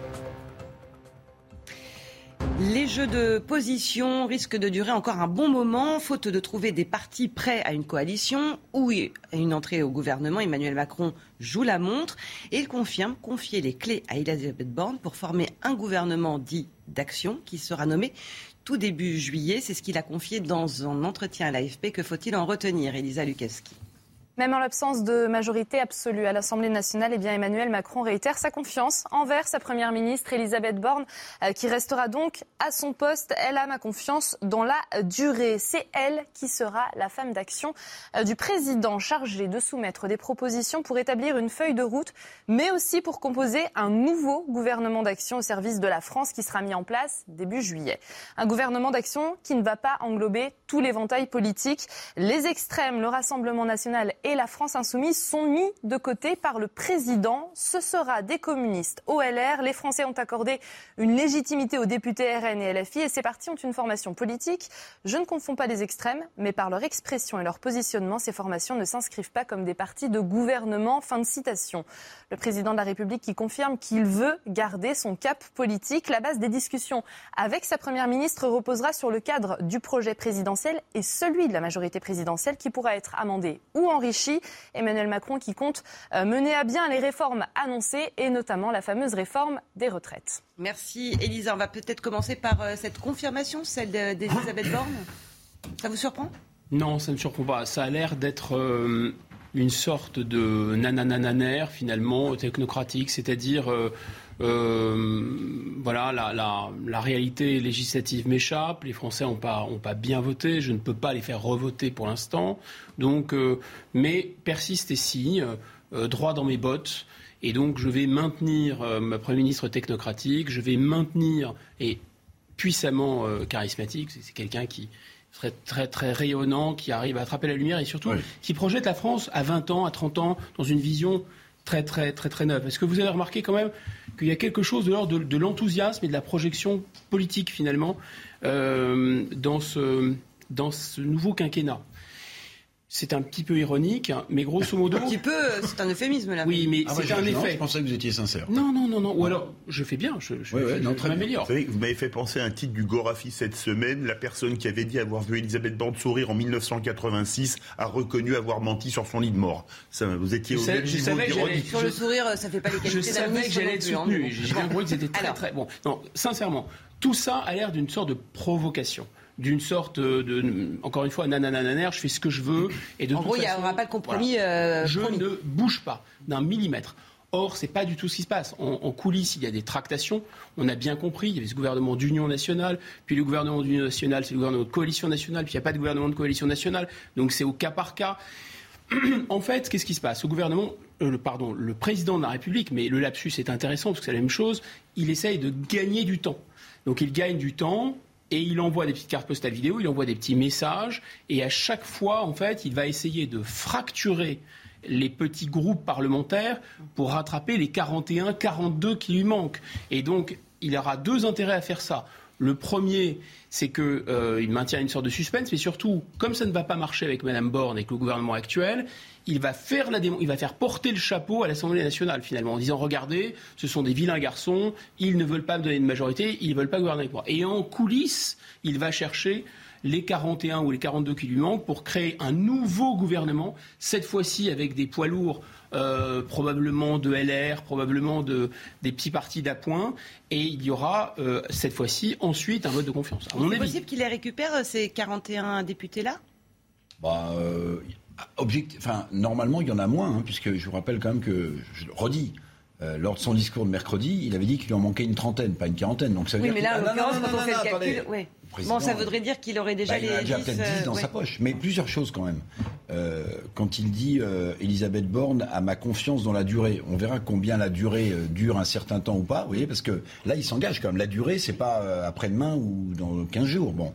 Bah, Deuxième chose. peut-être un autre ministère. Pardon, mais il y a quand même quelque chose d'absolument euh, incroyable, voire de révoltant, la déclaration du chef de l'État. Il dit en gros, euh, j'ai demandé à Elisabeth Borne euh, de construire euh, Un gouvernement une majorité, mais sans LFI et sans le Rassemblement Alors, national. c'était le- l'autre sujet mais sur attendez, lequel on mais fait, attendez, bien attendez, attendez. Bon, le Rassemblement national, bon, euh, admettons que ce soit hors de son champ, mais LFI s'en est servi entre les deux tours de l'élection présidentielle. Il a repris les arguments de Jean-Luc Mélenchon sur la planification écologique. Donc, quand c'est à géométrie variable. Quand ça arrange le chef de l'État, LFI est fréquentable et on peut reprendre ses idées. Et quand euh, c'est un vrai sujet pour lui, il exclut du champ politique LFI et le Rassemblement national. Mais ça ça n'a choqué personne. C'est quand, même- c'est quand même absolument euh, incroyable. Et puis, il y a une autre petite, petite chose qui va vous sembler anecdotique, mais que j'ai adoré. À la fin de l'entretien à l'AFP, il remet sur la table son fameux conseil de la refondation euh, comment, Le CNR, nationale. Conseil national de la Le CNR, refondation. le nouveau CNR. Il le remet sur la table. La résistance. On lui Oui. pose- la, la- la journaliste ou le journaliste de l'AFP lui dit Mais alors, vous en êtes où? Et il répond comme si de rien n'était. C'est-à-dire qu'en réalité, depuis le second tour des élections législatives, en fait, il ne s'est rien passé. La vie continue pour, politique continue pour Emmanuel Macron. Il va qu'à ses occupations présidentielles de haute volée. Et pendant ce temps-là, le petit peuple politique est prié de s'entendre avec des règles qu'il a fixées lui-même et qui, et qui varient selon les moments. Je dis, LFI, c'était pas la même chose il y a, il y a 15 jours, 3 semaines. Alors, sur ce renvoi dos à dos euh, de ces grandes formations euh, politiques, en tout cas aux élections euh, législatives, que sont euh, d'un côté la LFI et de l'autre le Rassemblement national. Votre réaction Ah, après crois- l'indignation Alors, d'Éric je vais revenir juste sur la domination d'Elisabeth Borne. La Alors. confirmation. Non, parce que c'est quand même très drôle. Je rappelle qu'elle a donné sa démission. Qui et a que été sa refusée. démission a été refusée. Eh, Excusez-moi, mais vous me passerez l'expression, on, on- on ne maintient pas de force quelqu'un Non, mais un c'est la coutume républicaine. plus. Oui, c'était- le Excusez-moi, le nouveau monde, le nouveau Ah. monde pourrait peut-être sortir de certaines Ah, vieilles bon. coutumes que je qualifierais, c'est un peu, de- c'est un peu de, de l'humour à la Guillaume Bigot, d'ancestral Oh ou d'archaïque. Bon. Ah, ça, c'est vous dites, l'humour. oh là là. Copyright. Sur, euh, sur les, les partis LFI et le Rassemblement Ah bah, je national. crois qu'Emmanuel Macron leur fait un cadeau magnifique. Emmanuel Macron leur fait un cadeau magnifique. Pourquoi? Excusez-moi, faire un gouvernement qui va de LR au Parti communiste. Mais c'est même pas le mariage de la carpe et du lapin, c'est le mariage de l'aigle et du mollusque. C'est absolument impossible de, qui, cohabitent. Vous allez faire une retraite, une réforme sur les retraites qui sera la même pour LR. dans hein, quand même. Oui, qui, qui fera, qui sera la même pour les LR et pour le Parti communiste. Vous allez faire une loi sur l'immigration ou la sécurité qui sera la même pour les communistes et pour LR. Et puis, comme Jadot a fait, on en a parlé hier, je crois, des offres de services, vous allez faire euh, un- une, une loi sur le nucléaire avec LR et avec les écologistes. Mais là, c'est vraiment du, du, du- du- du ratissage large, mais sans aucune vision. Parce que s'il Large, mais pas jusqu'à la France insoumise ou pas Voilà, non mais il leur fait un cadeau parce qu'il dit voilà, les deux vraies oppositions c'est eux, les autres je suis prêt à les mettre dans ma poche dès lors qu'ils soient prêts à se soudoyer. Ça, c'est juste. Attendez, hein. Ça, oui. c'est c'est juste. Et juste, je vais vous faire une petite confidence, mais elle est peut-être plus bonne maintenant. Il y a deux, trois jours, un haut gradé de LR m'expliquait. Ça existe, ça encore Oui, oui, oui, oui, oui, oui. Bah oui, il y en a plusieurs sur la ligne de départ. Euh, Il y a moins de troupes derrière, mais il y a quand même quelques hauts gradés Sur maintenant. la ligne de front? Euh, Bah oui, parce qu'il y a la présidence des LR à Il n'y a plus que des après. généraux, il n'y a pas d'armée. Ah, oui, voilà, après. Alors, cette confidence. Alors cette confidence, c'était bon. On est prêt à voir si on peut pas faire des majorités de circonstances, voire un peu plus, mais à deux conditions. Je vous les donne telles qu'elles m'ont été livrées. hein. La première, c'est que M. Juvin, qui était euh, dans la primaire des LR, ne soit pas ministre de la Santé. Ce serait vécu comme un affront par les LR. Et la deuxième, c'est que le monsieur qui a trahi, qui s'appelle M. Abad, qui était le président du groupe LR, il ne faut pas le- nous le renouveler au poste de ministre des Solidarités. Voilà. Si euh, vous acceptez ce genre de choses, bon, il faut voir si on peut travailler ensemble ou pas. Maintenant, attention. Hein. Oui, oui, bon, on les prend tels que vous nous les Voilà, livrez. bah euh, oui, bon, je vous le dis, euh, parce que c'était quelqu'un de- d'important dans le dispositif. Voilà. Guillaume. Bon. Et puis après. Ok, c'est une sorte de en même temps. C'est effectivement en même temps, il y a une dimension provocatrice. Je fais comme si de rien n'était, euh, et etc. Et je, je garde mon sang-froid, je garde mon calme, enfin bref. Euh, et je ne change pas du tout, euh, j'ai pas l'intention de changer. Et de l'autre, il y a, euh, je, pense, en sous-main cette, cette recherche de, majorité. La majorité, où va être son barycentre Une sorte de, Philippe, parce qu'il faut bien aussi savoir que le président de la République, il a un gros inconvénient, il ne peut pas se représenter derrière. Numéro un. Donc euh, dès son premier jour euh, d'arrivée à l'Élysée, c'était déjà un- une fin de règne en fait, une ambiance. Deuxième chose, il a un énorme avantage par contre, c'est qu'il a encore une liste longue comme le bras, même les deux bras, de postes qui sont à sa discrétion. Donc ça veut dire qu'il peut nommer. Donnez des exemples. Bah, il peut en- envoyer des gens euh, au Conseil euh, euh, social, économique et environnemental, qui n'est pas un poste des plus, je pense, des plus mobilisateurs de la République, on va dire. C'est un Bah, poste. Ça veut dire que ce sont des postes intéressants financièrement et. Guillaume. Bigot, vous Non, êtes mais hyper cynique ce traduire. matin, hein. Non, je- Vous j'essaie dites que le, C- le Césaire, c'est pas. Ah non, si les gens ont envie de travailler là-bas, ils travaillent, ils font un, un mais boulot qui formidable, extraordinaire. Césaire, la troisième assemblée française Ah, donc vous êtes plus cynique que moi. c'est- Ouais. Un test en fait. hein. Euh, mais mais euh, c'est dommage parce que ça pourrait être une, une, une instance intéressante. Donc bref, enfin ces postes-là, il y en a beaucoup, beaucoup, beaucoup, beaucoup dans la République française. Il y a des pages et des pages de, de postes qui sont à la discrétion du président de la République. Et donc là, il a un levier. Il dit, bah, si vous me rendez service, en échange, voilà ce qui va se passer. Bien sûr, il a des postes au sein du gouvernement. Je vous rappelle qu'il y a des ministres qui ont été battus, qui ne peuvent pas rester. Donc, de toute façon, il va y avoir une nouvelle configuration gouvernementale. C'est impossible. Et enfin, dernier commentaire. Je pense que ce qui est intéressant, s'il n'y a pas, s'il n'arrivait pas d'aventure à trouver les 41-42, mais sachant que l'homme est quand même, les êtres humains, les hommes, celles et ceux, les hommes comme Oui, les on femmes, avait- bien on avait évidemment, bien compris. sont de toute façon euh, c'est la nature humaine que de chercher des postes, de chercher, etc., à s'élever. Il y aura forcément des gens pour faire ça, je pense. Maintenant, si ça ne marchait pas, il y aura quand même une sorte de cohabitation, non pas une cohabitation classique, mais une cohabitation entre le pouvoir exécutif et tout le pouvoir législatif. Eric. Non, oui, il a dit quelque chose de très important. Parmi les choses exprès. très importantes qu'il a dites, les, les ministres qui ont été battus sont toujours au gouvernement. Ça vous a pas échappé? Ça, c'est quand même un sujet, parce que on dit non, non, il faut un, un remaniement général. Non, pas du tout. Mais c'est en attendant le remaniement. Non, mais, là, d'accord, mais, oui, mais en enfin, bon. attendant Godot, si vous voulez, les ministres battus sont toujours au gouvernement. Et il y a un truc plus marrant, je, ça m'arrive pas tous les matins, mais je regardais le JO, euh, c'était vendredi, je crois. Euh, Brigitte Bourguignon, sans doute le ministre le plus. La ministre de la Santé. La, la- la plus visible parmi les battus, bah, elle, elle a, au JO, elle a signé le recrutement de quatre nouvelles personnes pour son cabinet. Oui, oui. Au journal officiel. Au journal officiel, alors, euh, de, de vendredi. C'est passé au journal officiel de vendredi. Donc vous dites, elle est démissionnaire, mais elle est toujours là, mais elle continue à recruter. Bon, c'est original. Ça doit se faire, mais je- Allez, on, on avance, Ça on va parler de... chose d'autre qui se prépare. on va parler de ce nouveau sommet du G7 euh, aujourd'hui en Bavière, dans le sud de l'Allemagne, et Vladimir Poutine qui en profite pour agiter à nouveau la menace nucléaire. Cette fois, le chef du Kremlin déclare que la Russie va livrer à la Biélorussie, au Bélarus, des missiles capables de transformer des charges nucléaires. Adrien Spiteri. Dans les prochains mois, nous allons transférer au Bélarus des systèmes de missiles tactiques Iskander M qui peuvent utiliser des missiles balistiques ou de croisière dans leur version conventionnelle et nucléaire. Voilà donc euh, pour euh, cet entretien avec euh, Loukachenko, le président du Bélarus, allié pour ne pas dire vassal, Harold. euh, cette menace nucléaire qu'il brandit régulièrement, il a choisi le, le timing, là, j'évoquais tout à l'heure l'OTAN et le G7. Oui, bien sûr. Mais euh, c'est aussi le choix du, de la- du Bélarus, comme il faut dire maintenant, puisque le Bélarus euh, a très euh, savamment évité de trop se mettre en avant dans cette guerre. Euh, Loukachenko, qui dépend à 100% de Vladimir Poutine pour exister, il dépend aussi de sa capacité à dire non à Vladimir Poutine pour exister dans le monde extérieur. Euh, c'est le seul vrai allié de la Russie, ils ont une alliance formelle entre les deux, avec en vue la fusion à terme des deux nations. Donc euh, c'est très très fort. Le fait que des missiles nucléaires soient sur le sol du Belarus, c'est une violation de 20 ans d'une tradition belarusse qui consistait à dire jamais de d'armes nucléaires sur notre territoire. Donc ils n'ont aucun contentieux avec l'Ukraine, pas la moindre. Et ils sont en train de se laisser tirer dans euh, ce jeu-là. C'est tout à fait en haut euh, à gauche, en rouge, le Belarus.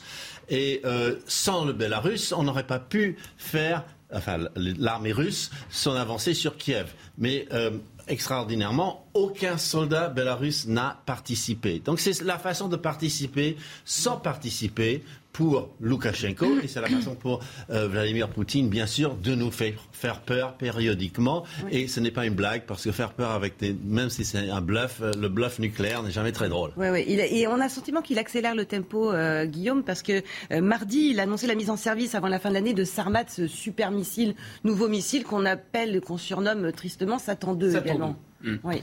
Euh, dans cette affaire de, Biélorussie, d'abord, il faut bien euh, comprendre qu'il y a une morceau de la Russie poutinienne qui est au cœur de l'Union européenne, qui s'appelle Kaliningrad. Kaliningrad, c'est un port sur la Baltique, c'est un port stratégique avec des sous-marins nucléaires, avec des missiles nucléaires. Euh, voilà, il y a un million de Russes, il y a 200 km, et c'est totalement isolé de la mer patrie. Donc il y a un corridor, un peu comme le corridor de Danzig, on appelle ça le corridor de Slovaquie, qui passe entre la Lituanie au nord, la Pologne au sud, et qui passe par la Biélorussie. Il y a un train qui ravitaille euh, ce port, c'est le train qui part de Moscou, qui part par Minsk, donc la Biélorussie, qui sort de Minsk pour passer par ce corridor bizarroïde, euh, No Man's Land international, et qui va rentrer ensuite à Kaliningrad. Alors pourquoi je vous raconte ça et quel lien avec euh, cette histoire d'armes nucléaires ben, C'est très simple parce que les autorités lituaniennes qui avaient très peur ont dit oh là là, fin mai, on ne va jamais appliquer les sanctions à ce corridor. Et là, revirement, ils, viennent d'appliquer les sanctions au corridor en disant on va fouiller les trains, etc. Grosse tension. La Russie a dit on va riposter. L'une de ces ripostes, c'est de prépositionner des armes nucléaires en Biélorussie, évidemment. Et la tension monte évidemment d'un cran. Attention, des armes nucléaires du côté OTAN, il y en a. Il y en a en Pologne, il y en a en Allemagne, etc. Ce que nous, nous appelons des vassaux, euh, on l'appelle aussi des alliés. Ça dépend de quel côté vous vous placez. Réaction juste après les titres. Elisa Lukaski.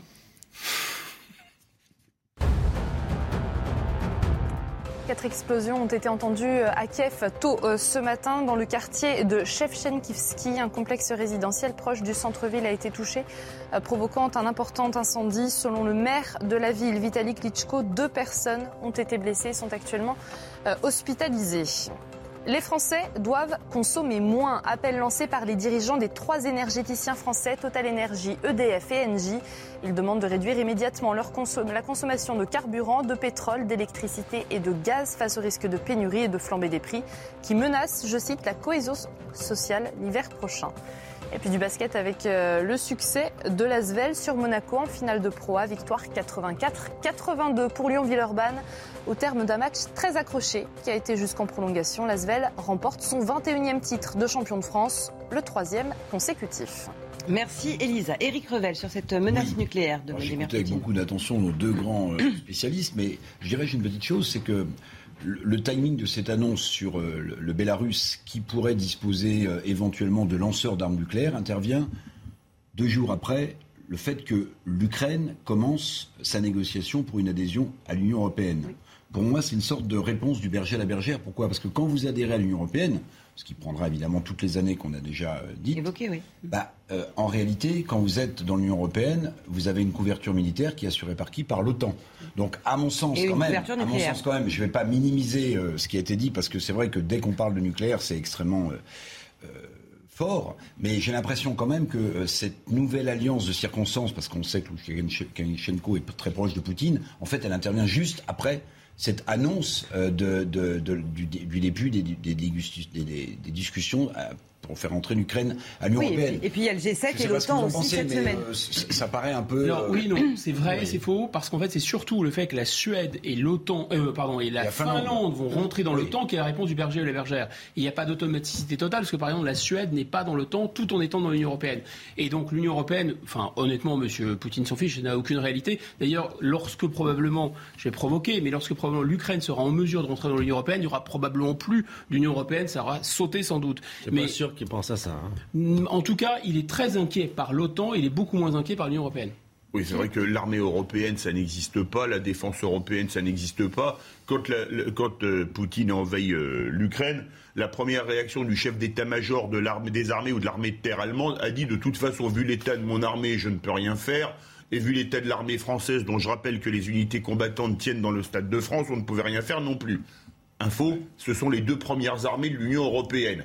Donc, excusez-moi, euh, comme disait euh, un certain Michel Audiard, quand les hommes de 120 kilos parlent à ceux de 40, ceux de 40 ont une certaine tendance à les écouter. Ben, comme avec nos budgets militaires peau de chagrin, on est des hommes d'à peine 40 kilos, on va pas la ramener face à un pays qui a 6500 têtes nucléaires. Mais l'Union européenne a une, a une réalité, bien Ouais. sûr, économique, Oui, commerciale. mais, euh, et ça, ça pouvait économique, déranger M. politique Poutine et militaire. à l'égard de l'Ukraine dans l'Union européenne, puisqu'il a lui-même des accords particuliers. avec la- pensez- Pas militairement, mais effectivement. pensez, Ça, on évidemment. parlait d'armée Oui. européenne, que le, le moment le plus symbolique euh, de l'Eurocorps, le groupe euh, européen franco-allemand, ça date de François Mitterrand et d'un défilé du 14 juillet. Je ne sais pas si vous vous souvenez. Mais l'Eurocorps, c'est une majorette. hein. J'y étais. Non, oui, non, mais vous y étiez ah bah, Oui, j'ai vu passer les chars Vous les avez vus Et là, on, s'est dit, ça y est, le top départ est donné.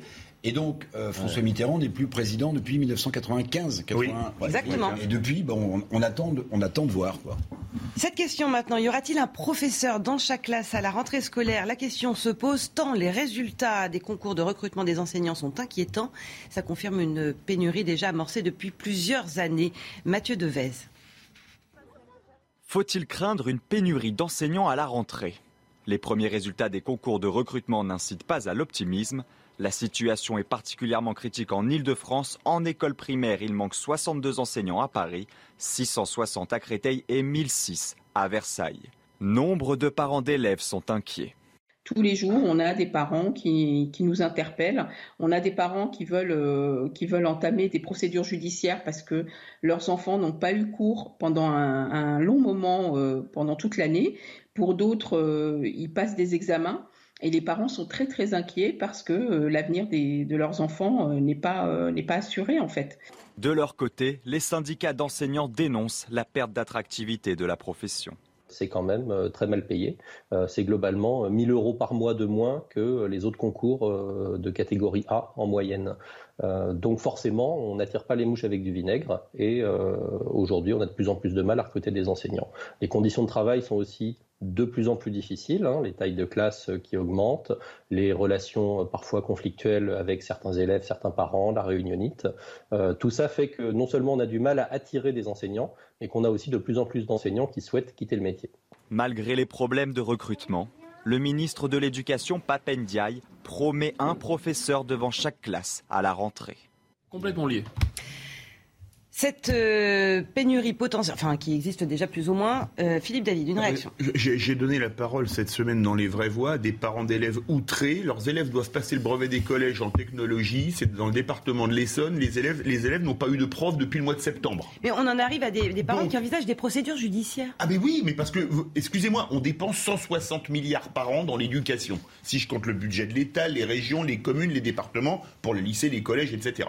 Comment peut-on arriver à un niveau aussi mauvais, aussi mauvais, en dépensant autant d'argent mais plus personne ne veut être prof. Vous êtes mal payé, les élèves vous maltraitent, on vous dit surtout pas de vagues. Et les Moi, je- parents d'élèves. Et les parents d'élèves. Et, et je vais laisser la parole à mon ami Eric, qui a quand même une info à nous donner, qui est sur Réaliste.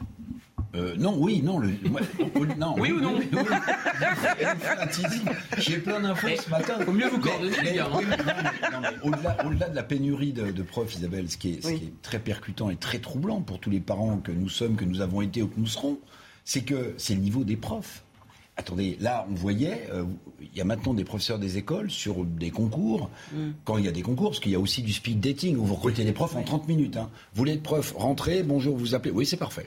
Vous êtes prof. Il y a des profs qui sont recrutés avec des 5 ou des 6 sur 20 dans leur Oui, mais on en revient à la question de la rémunération, alors, à la voilà, question on de, un- oui, mais la reconnaissance d'un métier. On a des budgets colossaux d'éducation nationale. On- alors, je résume. Les profs sont mal payés.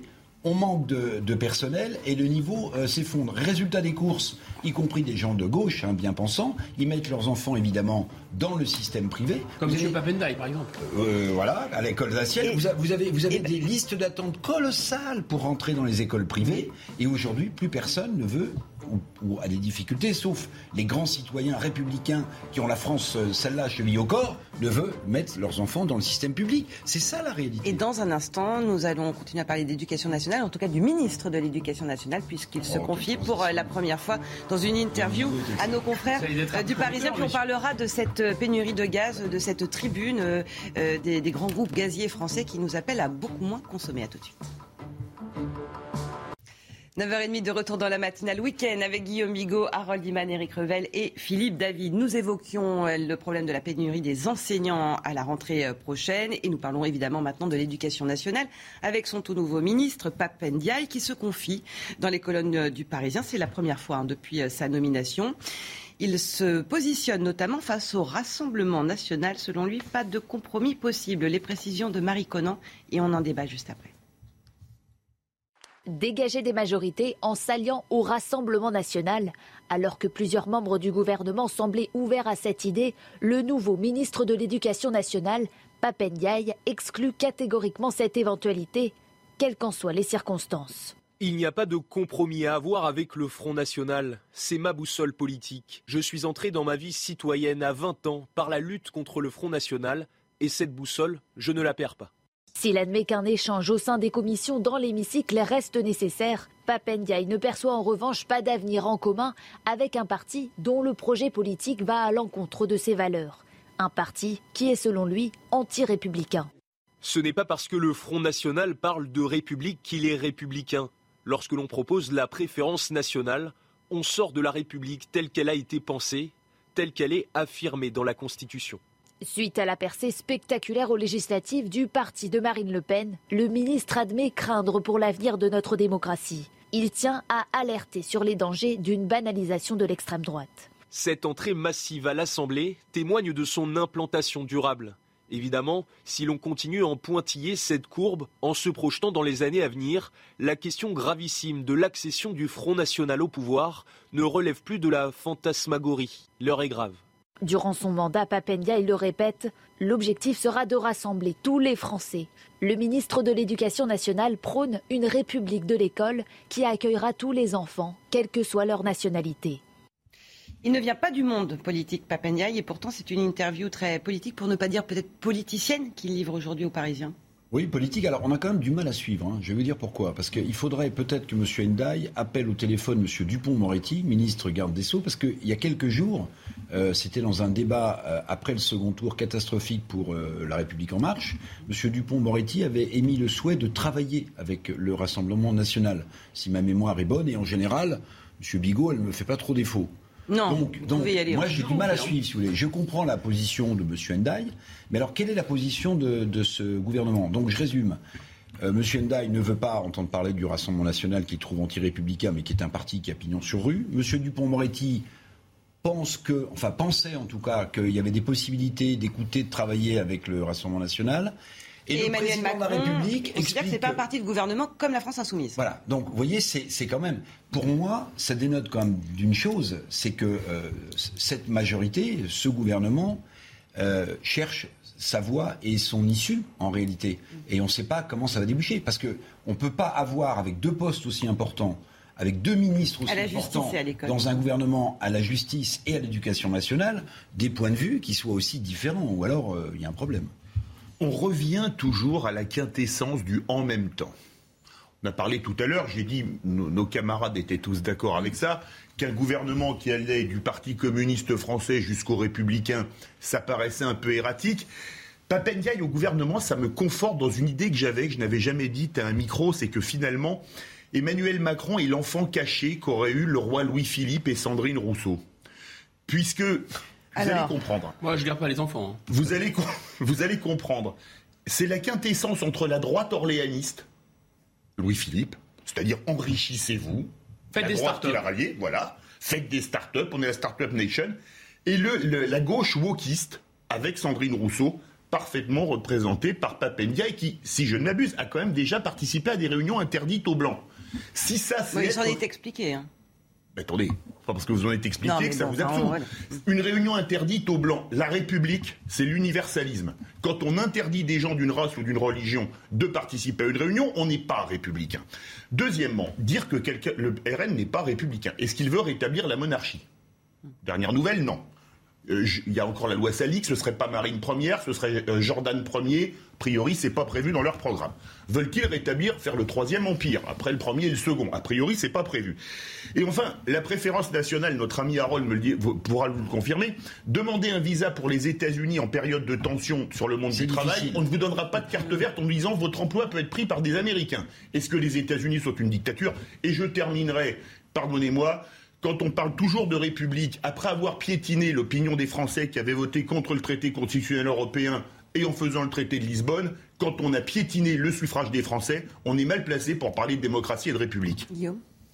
Écoutez, d'abord, il y a cette posture qui est vraiment très gênante euh, parce qu'elle est de plus en plus anachronique et c'est vraiment du vélo d'appartement. C'est-à-dire, euh, je suis un grand résistant, euh, je suis le descendant de Malraux, de Daniel Cordier, de Jean Moulin, puisque j'ai lutté euh, à main nue contre le Front National dans les années 90. Bon, je renvoie à Lionel Jospin, le carnaval de l'antifascisme. L'histoire se répète toujours une deuxième fois sous forme comique. Donc il a participé à cette comédia dell'arte. Très bien. Euh, ensuite, il y a la volonté de le prolonger dans le présent. Avec cette idée très étrange de cette, euh, on en a parlé tout à l'heure, de cette boussole, euh, mais aussi les brevets de républicanisme, et notamment la notion de préférence nationale.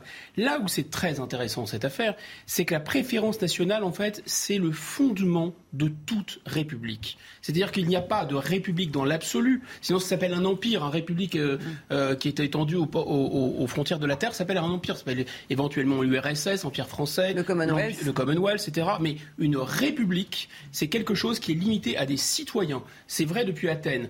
Donc il dit, euh, mais les ré- mes référentiels ne sont pas ceux du- de- des uns ou des autres.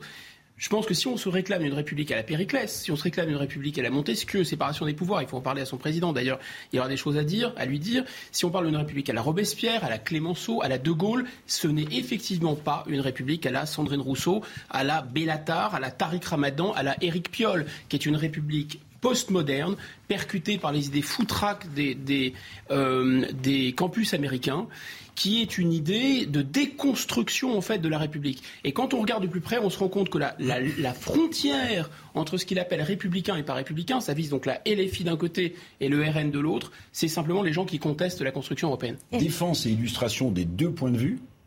Je fais appel à ma mémoire. Déclaration du chef de l'État. Je crois que c'était à CBS il y a quelques mois. Il faut Emmanuel Macron, il faut déconstruire l'histoire de France. Quelques mois plus tard, le président de la République, dans une déclaration, euh, est inquiet de la racialisation de la société française. Ah, ça s'appelle en même temps. Ben oui, mais vous voyez, vous voyez le problème. Dans quelle impasse politique nous sommes en réalité? Il faut déconstruire l'histoire de France, dit-il en anglais à une chaîne américaine, et il, il est inquiet de la racialisation de la société française. Eh ben, sur un sujet aussi touchy qui engage la société française, pardonnez-moi, mais en même temps, non seulement il a ses limites politiques, mais il affiche une dangerosité que les fractures de la société française ne supporteront pas longtemps. Autre sujet très sensible, la question de, l'énergie, euh, notamment avec euh, la guerre en Ukraine et plus précisément euh, celle du gaz. Aujourd'hui, on peut lire dans les colonnes du journal du dimanche cette tribune des dirigeants des trois énergéticiens français, à savoir Total Energy, EDF et Engie, qui appellent tous les Français à réduire immédiatement leur consommation de carburant, de pétrole, d'électricité et de gaz face au risque de pénurie et de flambée des prix. Ils vont même jusqu'à dire que ça menace la cohésion sociale l'hiver prochain. Autant dire que c'est une tribune qui est très rare. Euh, on n'avait probablement pas vu ça depuis euh, les, chocs pétroliers dans les années 70. Pourquoi, selon vous, tire-t-il la sonnette d'alarme et est-ce que vraiment l'heure est aussi grave que ça?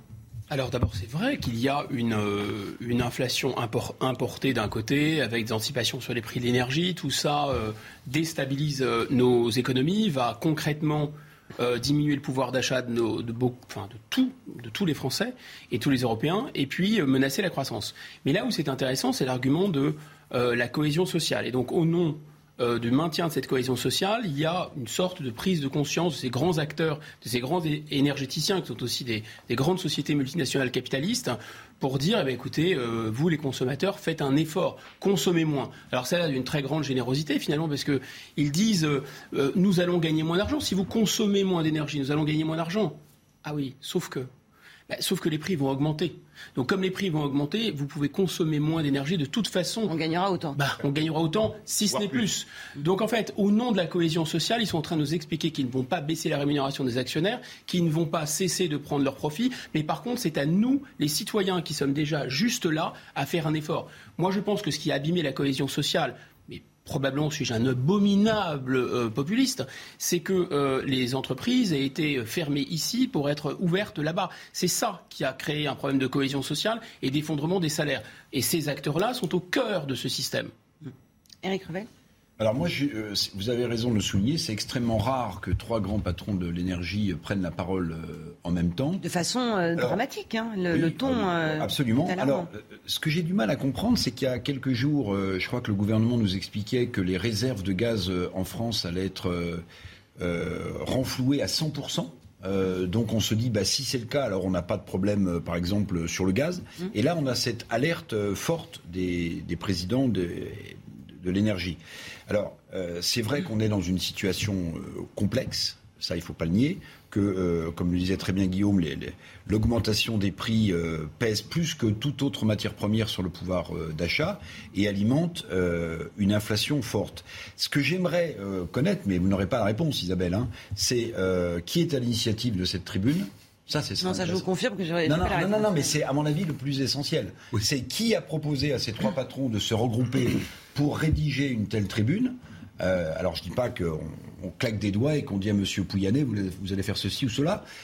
Alors, au-delà de l'agence qui a peut-être euh, regroupé tout ça, euh, en fait, il y a peut-être une volonté gouvernementale de faire monter au premier plan des grands patrons du secteur de l'énergie français qui seront peut-être plus audibles qu'un gouvernement et qui prendront moins de risques politiques. Non, mais ça vient des vrais patrons, ça vient de Bruxelles. Hein. Euh, ou ça vient de Bruxelles. Hein, mais, mais, autre chose, juste, parce que je reviens du Liban. J'étais à Beyrouth, j'étais à Beyrouth, et c'est super intéressant parce qu'il y a, y a des enjeux gaziers qu'on ne, qu'on ne connaît pas du tout. Vous avez par exemple, Harold me le confirma, mais ce qu'on appelle la ligne 23 entre Israël et le Liban, en ce moment, où il y a en, cause et en jeu d'énormes gisements euh, gaziers, sur lesquels d'ailleurs travaille le groupe, travaille le groupe total de M. Euh, Pouyanné, euh, parce qu'il faut trouver d'autres sources d'approvisionnement. Mais moi, je, je, repose la question, peut-être que quelqu'un pourra vous appeler pour vous dire qui est à l'origine de cette tribune. Ce serait intéressant de le savoir.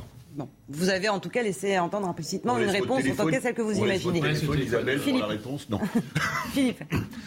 Gouverner, c'est prévoir, disait Louis XIV, et le moins qu'on puisse dire est que depuis 40 ans, en France, on n'est pas été particulièrement prévoyant. On nous annonçait il y a quelques jours la fin des moteurs thermiques pour rouler à l'électrique. Qu'est-ce qu'on a fait pour rouler à l'électrique? On a fermé Fessenheim et on a réduit le programme nucléaire. On avait une énergie décarbonée, nationale, française, à part l'uranium, pas chère, et qui aurait permis de... de, problème de retraitement des déchets. Quand Problème de retraitement des déchets, c'est vrai, mais dans 20 ans, ce sera réglé. Ok, oui, c'est vrai aussi. Ça, c'est vrai aussi, on pourra utiliser a priori ah, sûr mais il y a de bonnes chances qu'on arrive à, recycler totalement les déchets dans une vingtaine d'années. Mais au moins, on était indépendant. Un pays comme le Brésil, les Brésiliens. parce qu'on est républicain, l'Europe a dit non. Oui, les Brésiliens. L'Europe qu'on n'a pas élu a dit non parce qu'on est républicain. C'est pas des gens complètement idiots. Au Brésil, depuis 40 ans, 80% des voitures roulent à une énergie locale qui s'appelle le bioéthanol. C'est l'alcool de canne à sucre. Nous, avec euh, nos champs, on a mis des millions d'hectares en jachère avec la réforme de la PAC. On pourrait produire une grande partie de notre carburant. Et je termine. Le gaz de schiste américain, il est très bien à exporter. Par contre, on ne peut pas exploiter le gaz de schiste en France. Pourquoi? C'est comme le lithium bolivien. Il est très bien. Le lithium breton, il n'est pas bien. Il va falloir m'expliquer pourquoi. Il risque d'y avoir euh, du bruit sur les balcons de l'hôtel de ville euh, de Paris aujourd'hui. Un grand rassemblement est prévu cet après-midi pour interpeller Anne Hidalgo sur sa gestion de la capitale. Une sorte d'union des mécontentements. Ça va des embouteillages à la saleté en passant par l'insécurité. Le reportage de Thomas Chama avec Nicolas Winkler. Insalubrité, difficulté à circuler, patrimoine décrépit à Paris, De nombreux habitants se plaignent de l'état de la capitale. C'est vrai que je trouve que Paris devient de, de, de, plus en plus sale. Je suis catastrophé de ce que l'on peut voir sur l'aménagement de la ville de Paris. Euh, personnellement, j'habite dans le 15e arrondissement depuis quelques années. On a des trous dans la voirie qui sont énormes. Beaucoup trop de travaux faits en même temps. Au lieu de faire des petites zones par-ci par-là, on fait tout en même temps et en fait on a du mal à circuler, on a du mal à se retrouver. Des problèmes accumulés qui poussent certains commerçants à fermer leurs portes faute de clients. On n'a plus du tout de passage de voitures, plus du tout euh, de personnes qui, pu qui puissent s'arrêter pour euh, venir euh, consommer, acheter. On avait une clientèle qui venait soit en voiture malgré les zones de taxi. Euh, on a perdu énormément de clientèle à cause de ça. Une situation créée par des choix politiques selon ce conseiller régional d'Île-de-France. Il n'y a pas besoin de réinventer ce qui est déjà un trésor patrimonial. Le rôle de la ville de Paris, c'est d'entretenir, de préserver, de rénover pour transmettre ce, ce, patrimoine, ce trésor national aux générations futures. Le transmettre de la même manière que nous l'avons nous-mêmes hérité euh, des générations qui nous ont précédés. Pour tenter de faire bouger la maire de Paris, Anne Hidalgo, sur le sujet, une manifestation à l'appel du collectif Saccage Paris aura lieu face à l'hôtel de ville à 15h. 10h moins le quart, les principaux titres de l'actualité avec vous, Elisa. Opération clarification de la part d'Emmanuel Macron pour pallier l'absence de majorité absolue à l'Assemblée nationale. Le président de la République a confirmé hier sa confiance à Elisabeth Borne. Il a chargé la première ministre de sonder les groupes parlementaires afin de former un gouvernement d'action début juillet. Premier cas confirmé de variole du singe chez un enfant en Ile-de-France. L'agence régionale de santé a signalé ce cas hier. L'enfant scolarisé en primaire a été pris en charge et ne présente aucun signe de gravité. Jusqu'à présent, le virus n'avait en France touché que des adultes. Des annulations de vols en cascade. Hier, une grève de personnel navigant de la compagnie Ryanair a provoqué l'annulation de 75 vols, notamment en Belgique, en France et en Espagne. Rien qu'en France, près de la moitié des vols prévus, 36 sur 80 ont été annulés. Le mouvement de contestation se poursuit ce dimanche. Merci Elisa. Et on prend la direction de la Sorbonne maintenant pour la suite de la Cité de la Réussite. Euh, partenariat avec CNews tout au long du week-end. On va retrouver Eric de Maten. Bonjour Eric, vous êtes avec Sylvain Kern, entrepreneur et fondateur de cette Cité de la Réussite. cette cité de la réussite qui, qui, rassemble tous les talents, tous les savoirs. Ça dure deux jours. Donc aujourd'hui, on entame cette deuxième journée, dimanche. Alors, Sylvain, merci. Hein, on est en direct. Je voulais savoir la Sorbonne. C'est vrai que pour euh, nos, nos, amis en région, ils connaissent le nom la Sorbonne. Mais c'est qui en fait la Sorbonne? C'était quelqu'un? C'était une personnalité? C'était Robert de Sorbon. Euh, c'est une merveilleuse université où on va être pendant ces 48 heures, qui regroupe un certain nombre d'universités. Et je recommande à tous, tous vos auditeurs qui ne connaissent pas d'essayer de venir un jour, notamment pendant les journées du patrimoine, visiter la Sorbonne. C'est un lieu historique. C'est là en fait qu'a démarré euh, le Temple du Savoir. C'est la première université de France. Hein, exactement, ça exactement? et quelques. Hein, oui, tout à fait. C'est exactement ça. Alors hier, un succès fou. On a eu euh, Edgar Morin, mm. 101 ans, qui a intervenu, qui a pris la parole. C'est l'orateur le plus un... euh, le plus célèbre, ouais, le plus un, ancien. C'est un merveilleux cadeau qu'il nous a fait sur le thème du temps. Il nous a donné une leçon de vie en ouverture de la cité. Et pendant plus d'une heure et demie, il a été là face aux jeunes et c'était un moment qui sera pour nous inoubliable. Philosophe, sociologue, ouais. un siècle d'existence. Ouais. Alors ça tombe bien parce que c'est le temps, le ouais. thème principal cette année. Le rapport au temps, hein, c'est le thème. On va venir réfléchir, discuter, échanger, c'est ça? Oui. ça. ça. vous inquiète, le temps qui court, comme on dit, le temps qui file? Écoutez, avec, avec Cécile et Marjorie, on a décidé ce thème il y a bien avant le Covid et on s'est dit que c'était vraiment la bonne thématique puisque le, ce qui nous est arrivé dans ce rapport au temps et on va effectivement tout au long de la journée encore parler, dialoguer, échanger sur cette thématique euh, du temps. Qu'est-ce qu'il y a de, qu'est-ce qu'il y a d'inquiétant avec le temps? Il passe trop vite ou trop lentement? Ça dépend de quel côté on se met. Eric, c'est une excellente question. Euh, selon l'endroit où vous êtes, dans certains cas, il va trop vite, dans certains cas, il va trop lentement. Dans notre cas aujourd'hui, euh, notre, notre slogan, c'est prendre le temps, prendre le temps du dialogue. Alors, le, donner du temps au temps, disait oui, euh, un ancien chef d'État. Oui. Euh, ça veut dire qu'il faut le temps de la réflexion, mais c'est un peu euh, antinomique tout ça. Aujourd'hui, il faut aller très très vite. On le voit avec les réseaux sociaux. Il faut prendre les décisions immédiatement. Dès qu'il se passe une semaine sans rien faire, on s'inquiète, on s'alarme. Pendant ce week-end, on a, on a essayé justement de sortir des réseaux sociaux, même s'ils sont là, ils nous suivent et on les remercie. Mais l'idée, c'était vraiment de prendre notre temps, d'écouter, d'être ensemble, de dialoguer et, et, et d'avoir ce temps long pendant ce week-end. Donc là, c'est le temps long sur un week-end. Aujourd'hui, que va-t-on voir? Il faut rappeler que l'on peut venir librement à la Sorbonne, donc à Paris, dans le 5e arrondissement. Euh, il suffit juste de s'inscrire à l'entrée et de venir écouter euh, les orateurs prestigieux. Oui, je vous donne un exemple. Au même moment, puisque le principe de la cité, c'est que tous les amphis fonctionnent en même temps, vous aurez d'un côté, par exemple, deux anciens premiers ministres, Édouard Philippe et Bernard Cazeneuve, mais aussi Alain Prost, mais aussi Claude Lelouch. Tout ça, tout ça va se passer dans cette journée.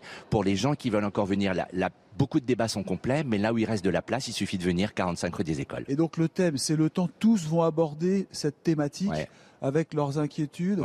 Alors par exemple, euh, hier, qu'est-ce que vous avez retenu de la journée d'hier? Écoutez, moi, hier, il y a eu, plusieurs choses. Je, reparlerai d'Edgar Morin parce que c'est assez magique d'avoir eu cet homme à quasiment 101 ans qui est venu expliquer à la jeunesse, leur donner cette leçon et leur donner une leçon d'optimisme, leçon de, de vie qui est tout à fait extraordinaire. Mais vous avez eu euh, plus d'une centaine d'intervenants hier qui ont dialogué sur ce thème. Alors aujourd'hui, si on parle d'Alain Prost, euh, là, le temps, il faut vraiment, quand, quand il était euh, Oui. champion de Formule 1, il fallait aller un maximum. Oui, euh, c'est ça.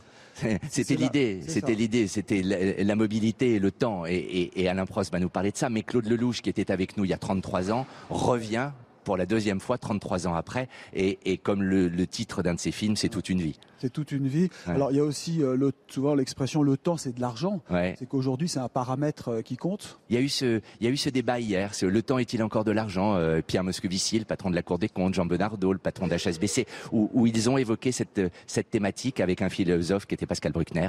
Voilà, c'est, ce sont toutes les thématiques qu'on a abordées hier. Est-ce qu'on peut ralentir le temps, à votre avis? Est-ce qu'aujourd'hui, c'est encore possible de se donner du temps de, de, quitter un peu ce monde fou où les réseaux sociaux nous emmènent dans une spirale infernale. Écoutez, la réponse a priori est non, mais moi je veux croire que oui. Et c'est toute l'idée qu'on a eue pendant ces deux journées, c'est toute l'idée de cette cité de ralentir le temps. On est meilleur quand on prend son temps ou parce qu'on dit Moi, j'en ai toujours, la- euh, vitesse et précipitation? Moi, j'en ai la conviction. On J'en ai la meilleur quand on conviction. prend son temps. Ouais, ouais. Moi, je, en tout cas, ce qui nous anime tous ici, c'est que je crois qu'on est meilleur quand on réfléchit, quand on dialogue, quand on écoute, quand on débat et quand on prend le temps. Alors c'est une bonne leçon pour les politiques parce que euh, on leur reproche souvent d'aller trop vite ou trop lentement dans certains cas parce qu'ils mettent du temps à faire un gouvernement par exemple.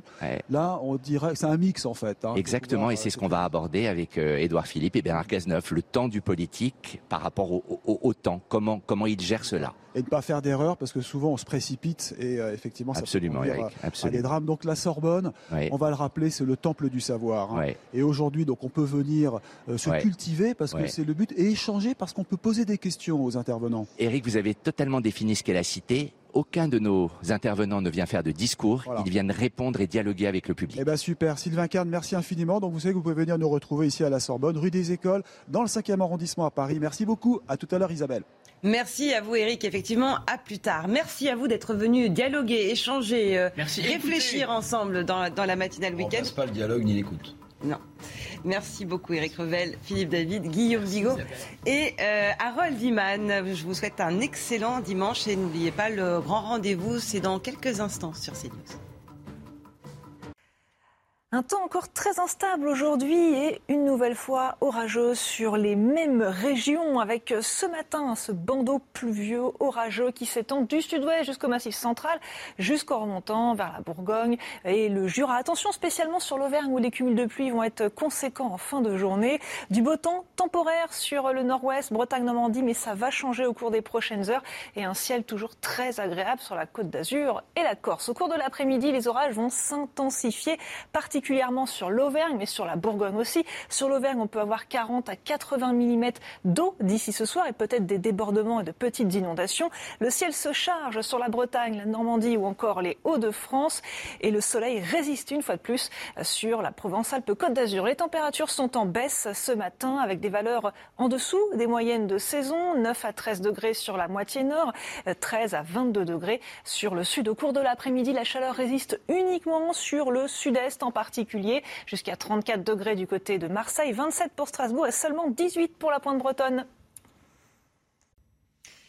Il est 10h à l'instant. Dans quelques minutes à peine, le grand rendez-vous avec euh, comme invité de Sonia Mabrouk Alain Finkielkraut. Mais les principaux titres de l'actualité. Et d'abord, euh, Emmanuel Macron qui, faute de trouver des partis prêts à une coalition ou une entrée au gouvernement, eh bien, euh, veut former un gouvernement d'action qui sera nommé tout début juillet. Et il confirme que ce sera Elisabeth Borne qui sera à la baguette de ce gouvernement.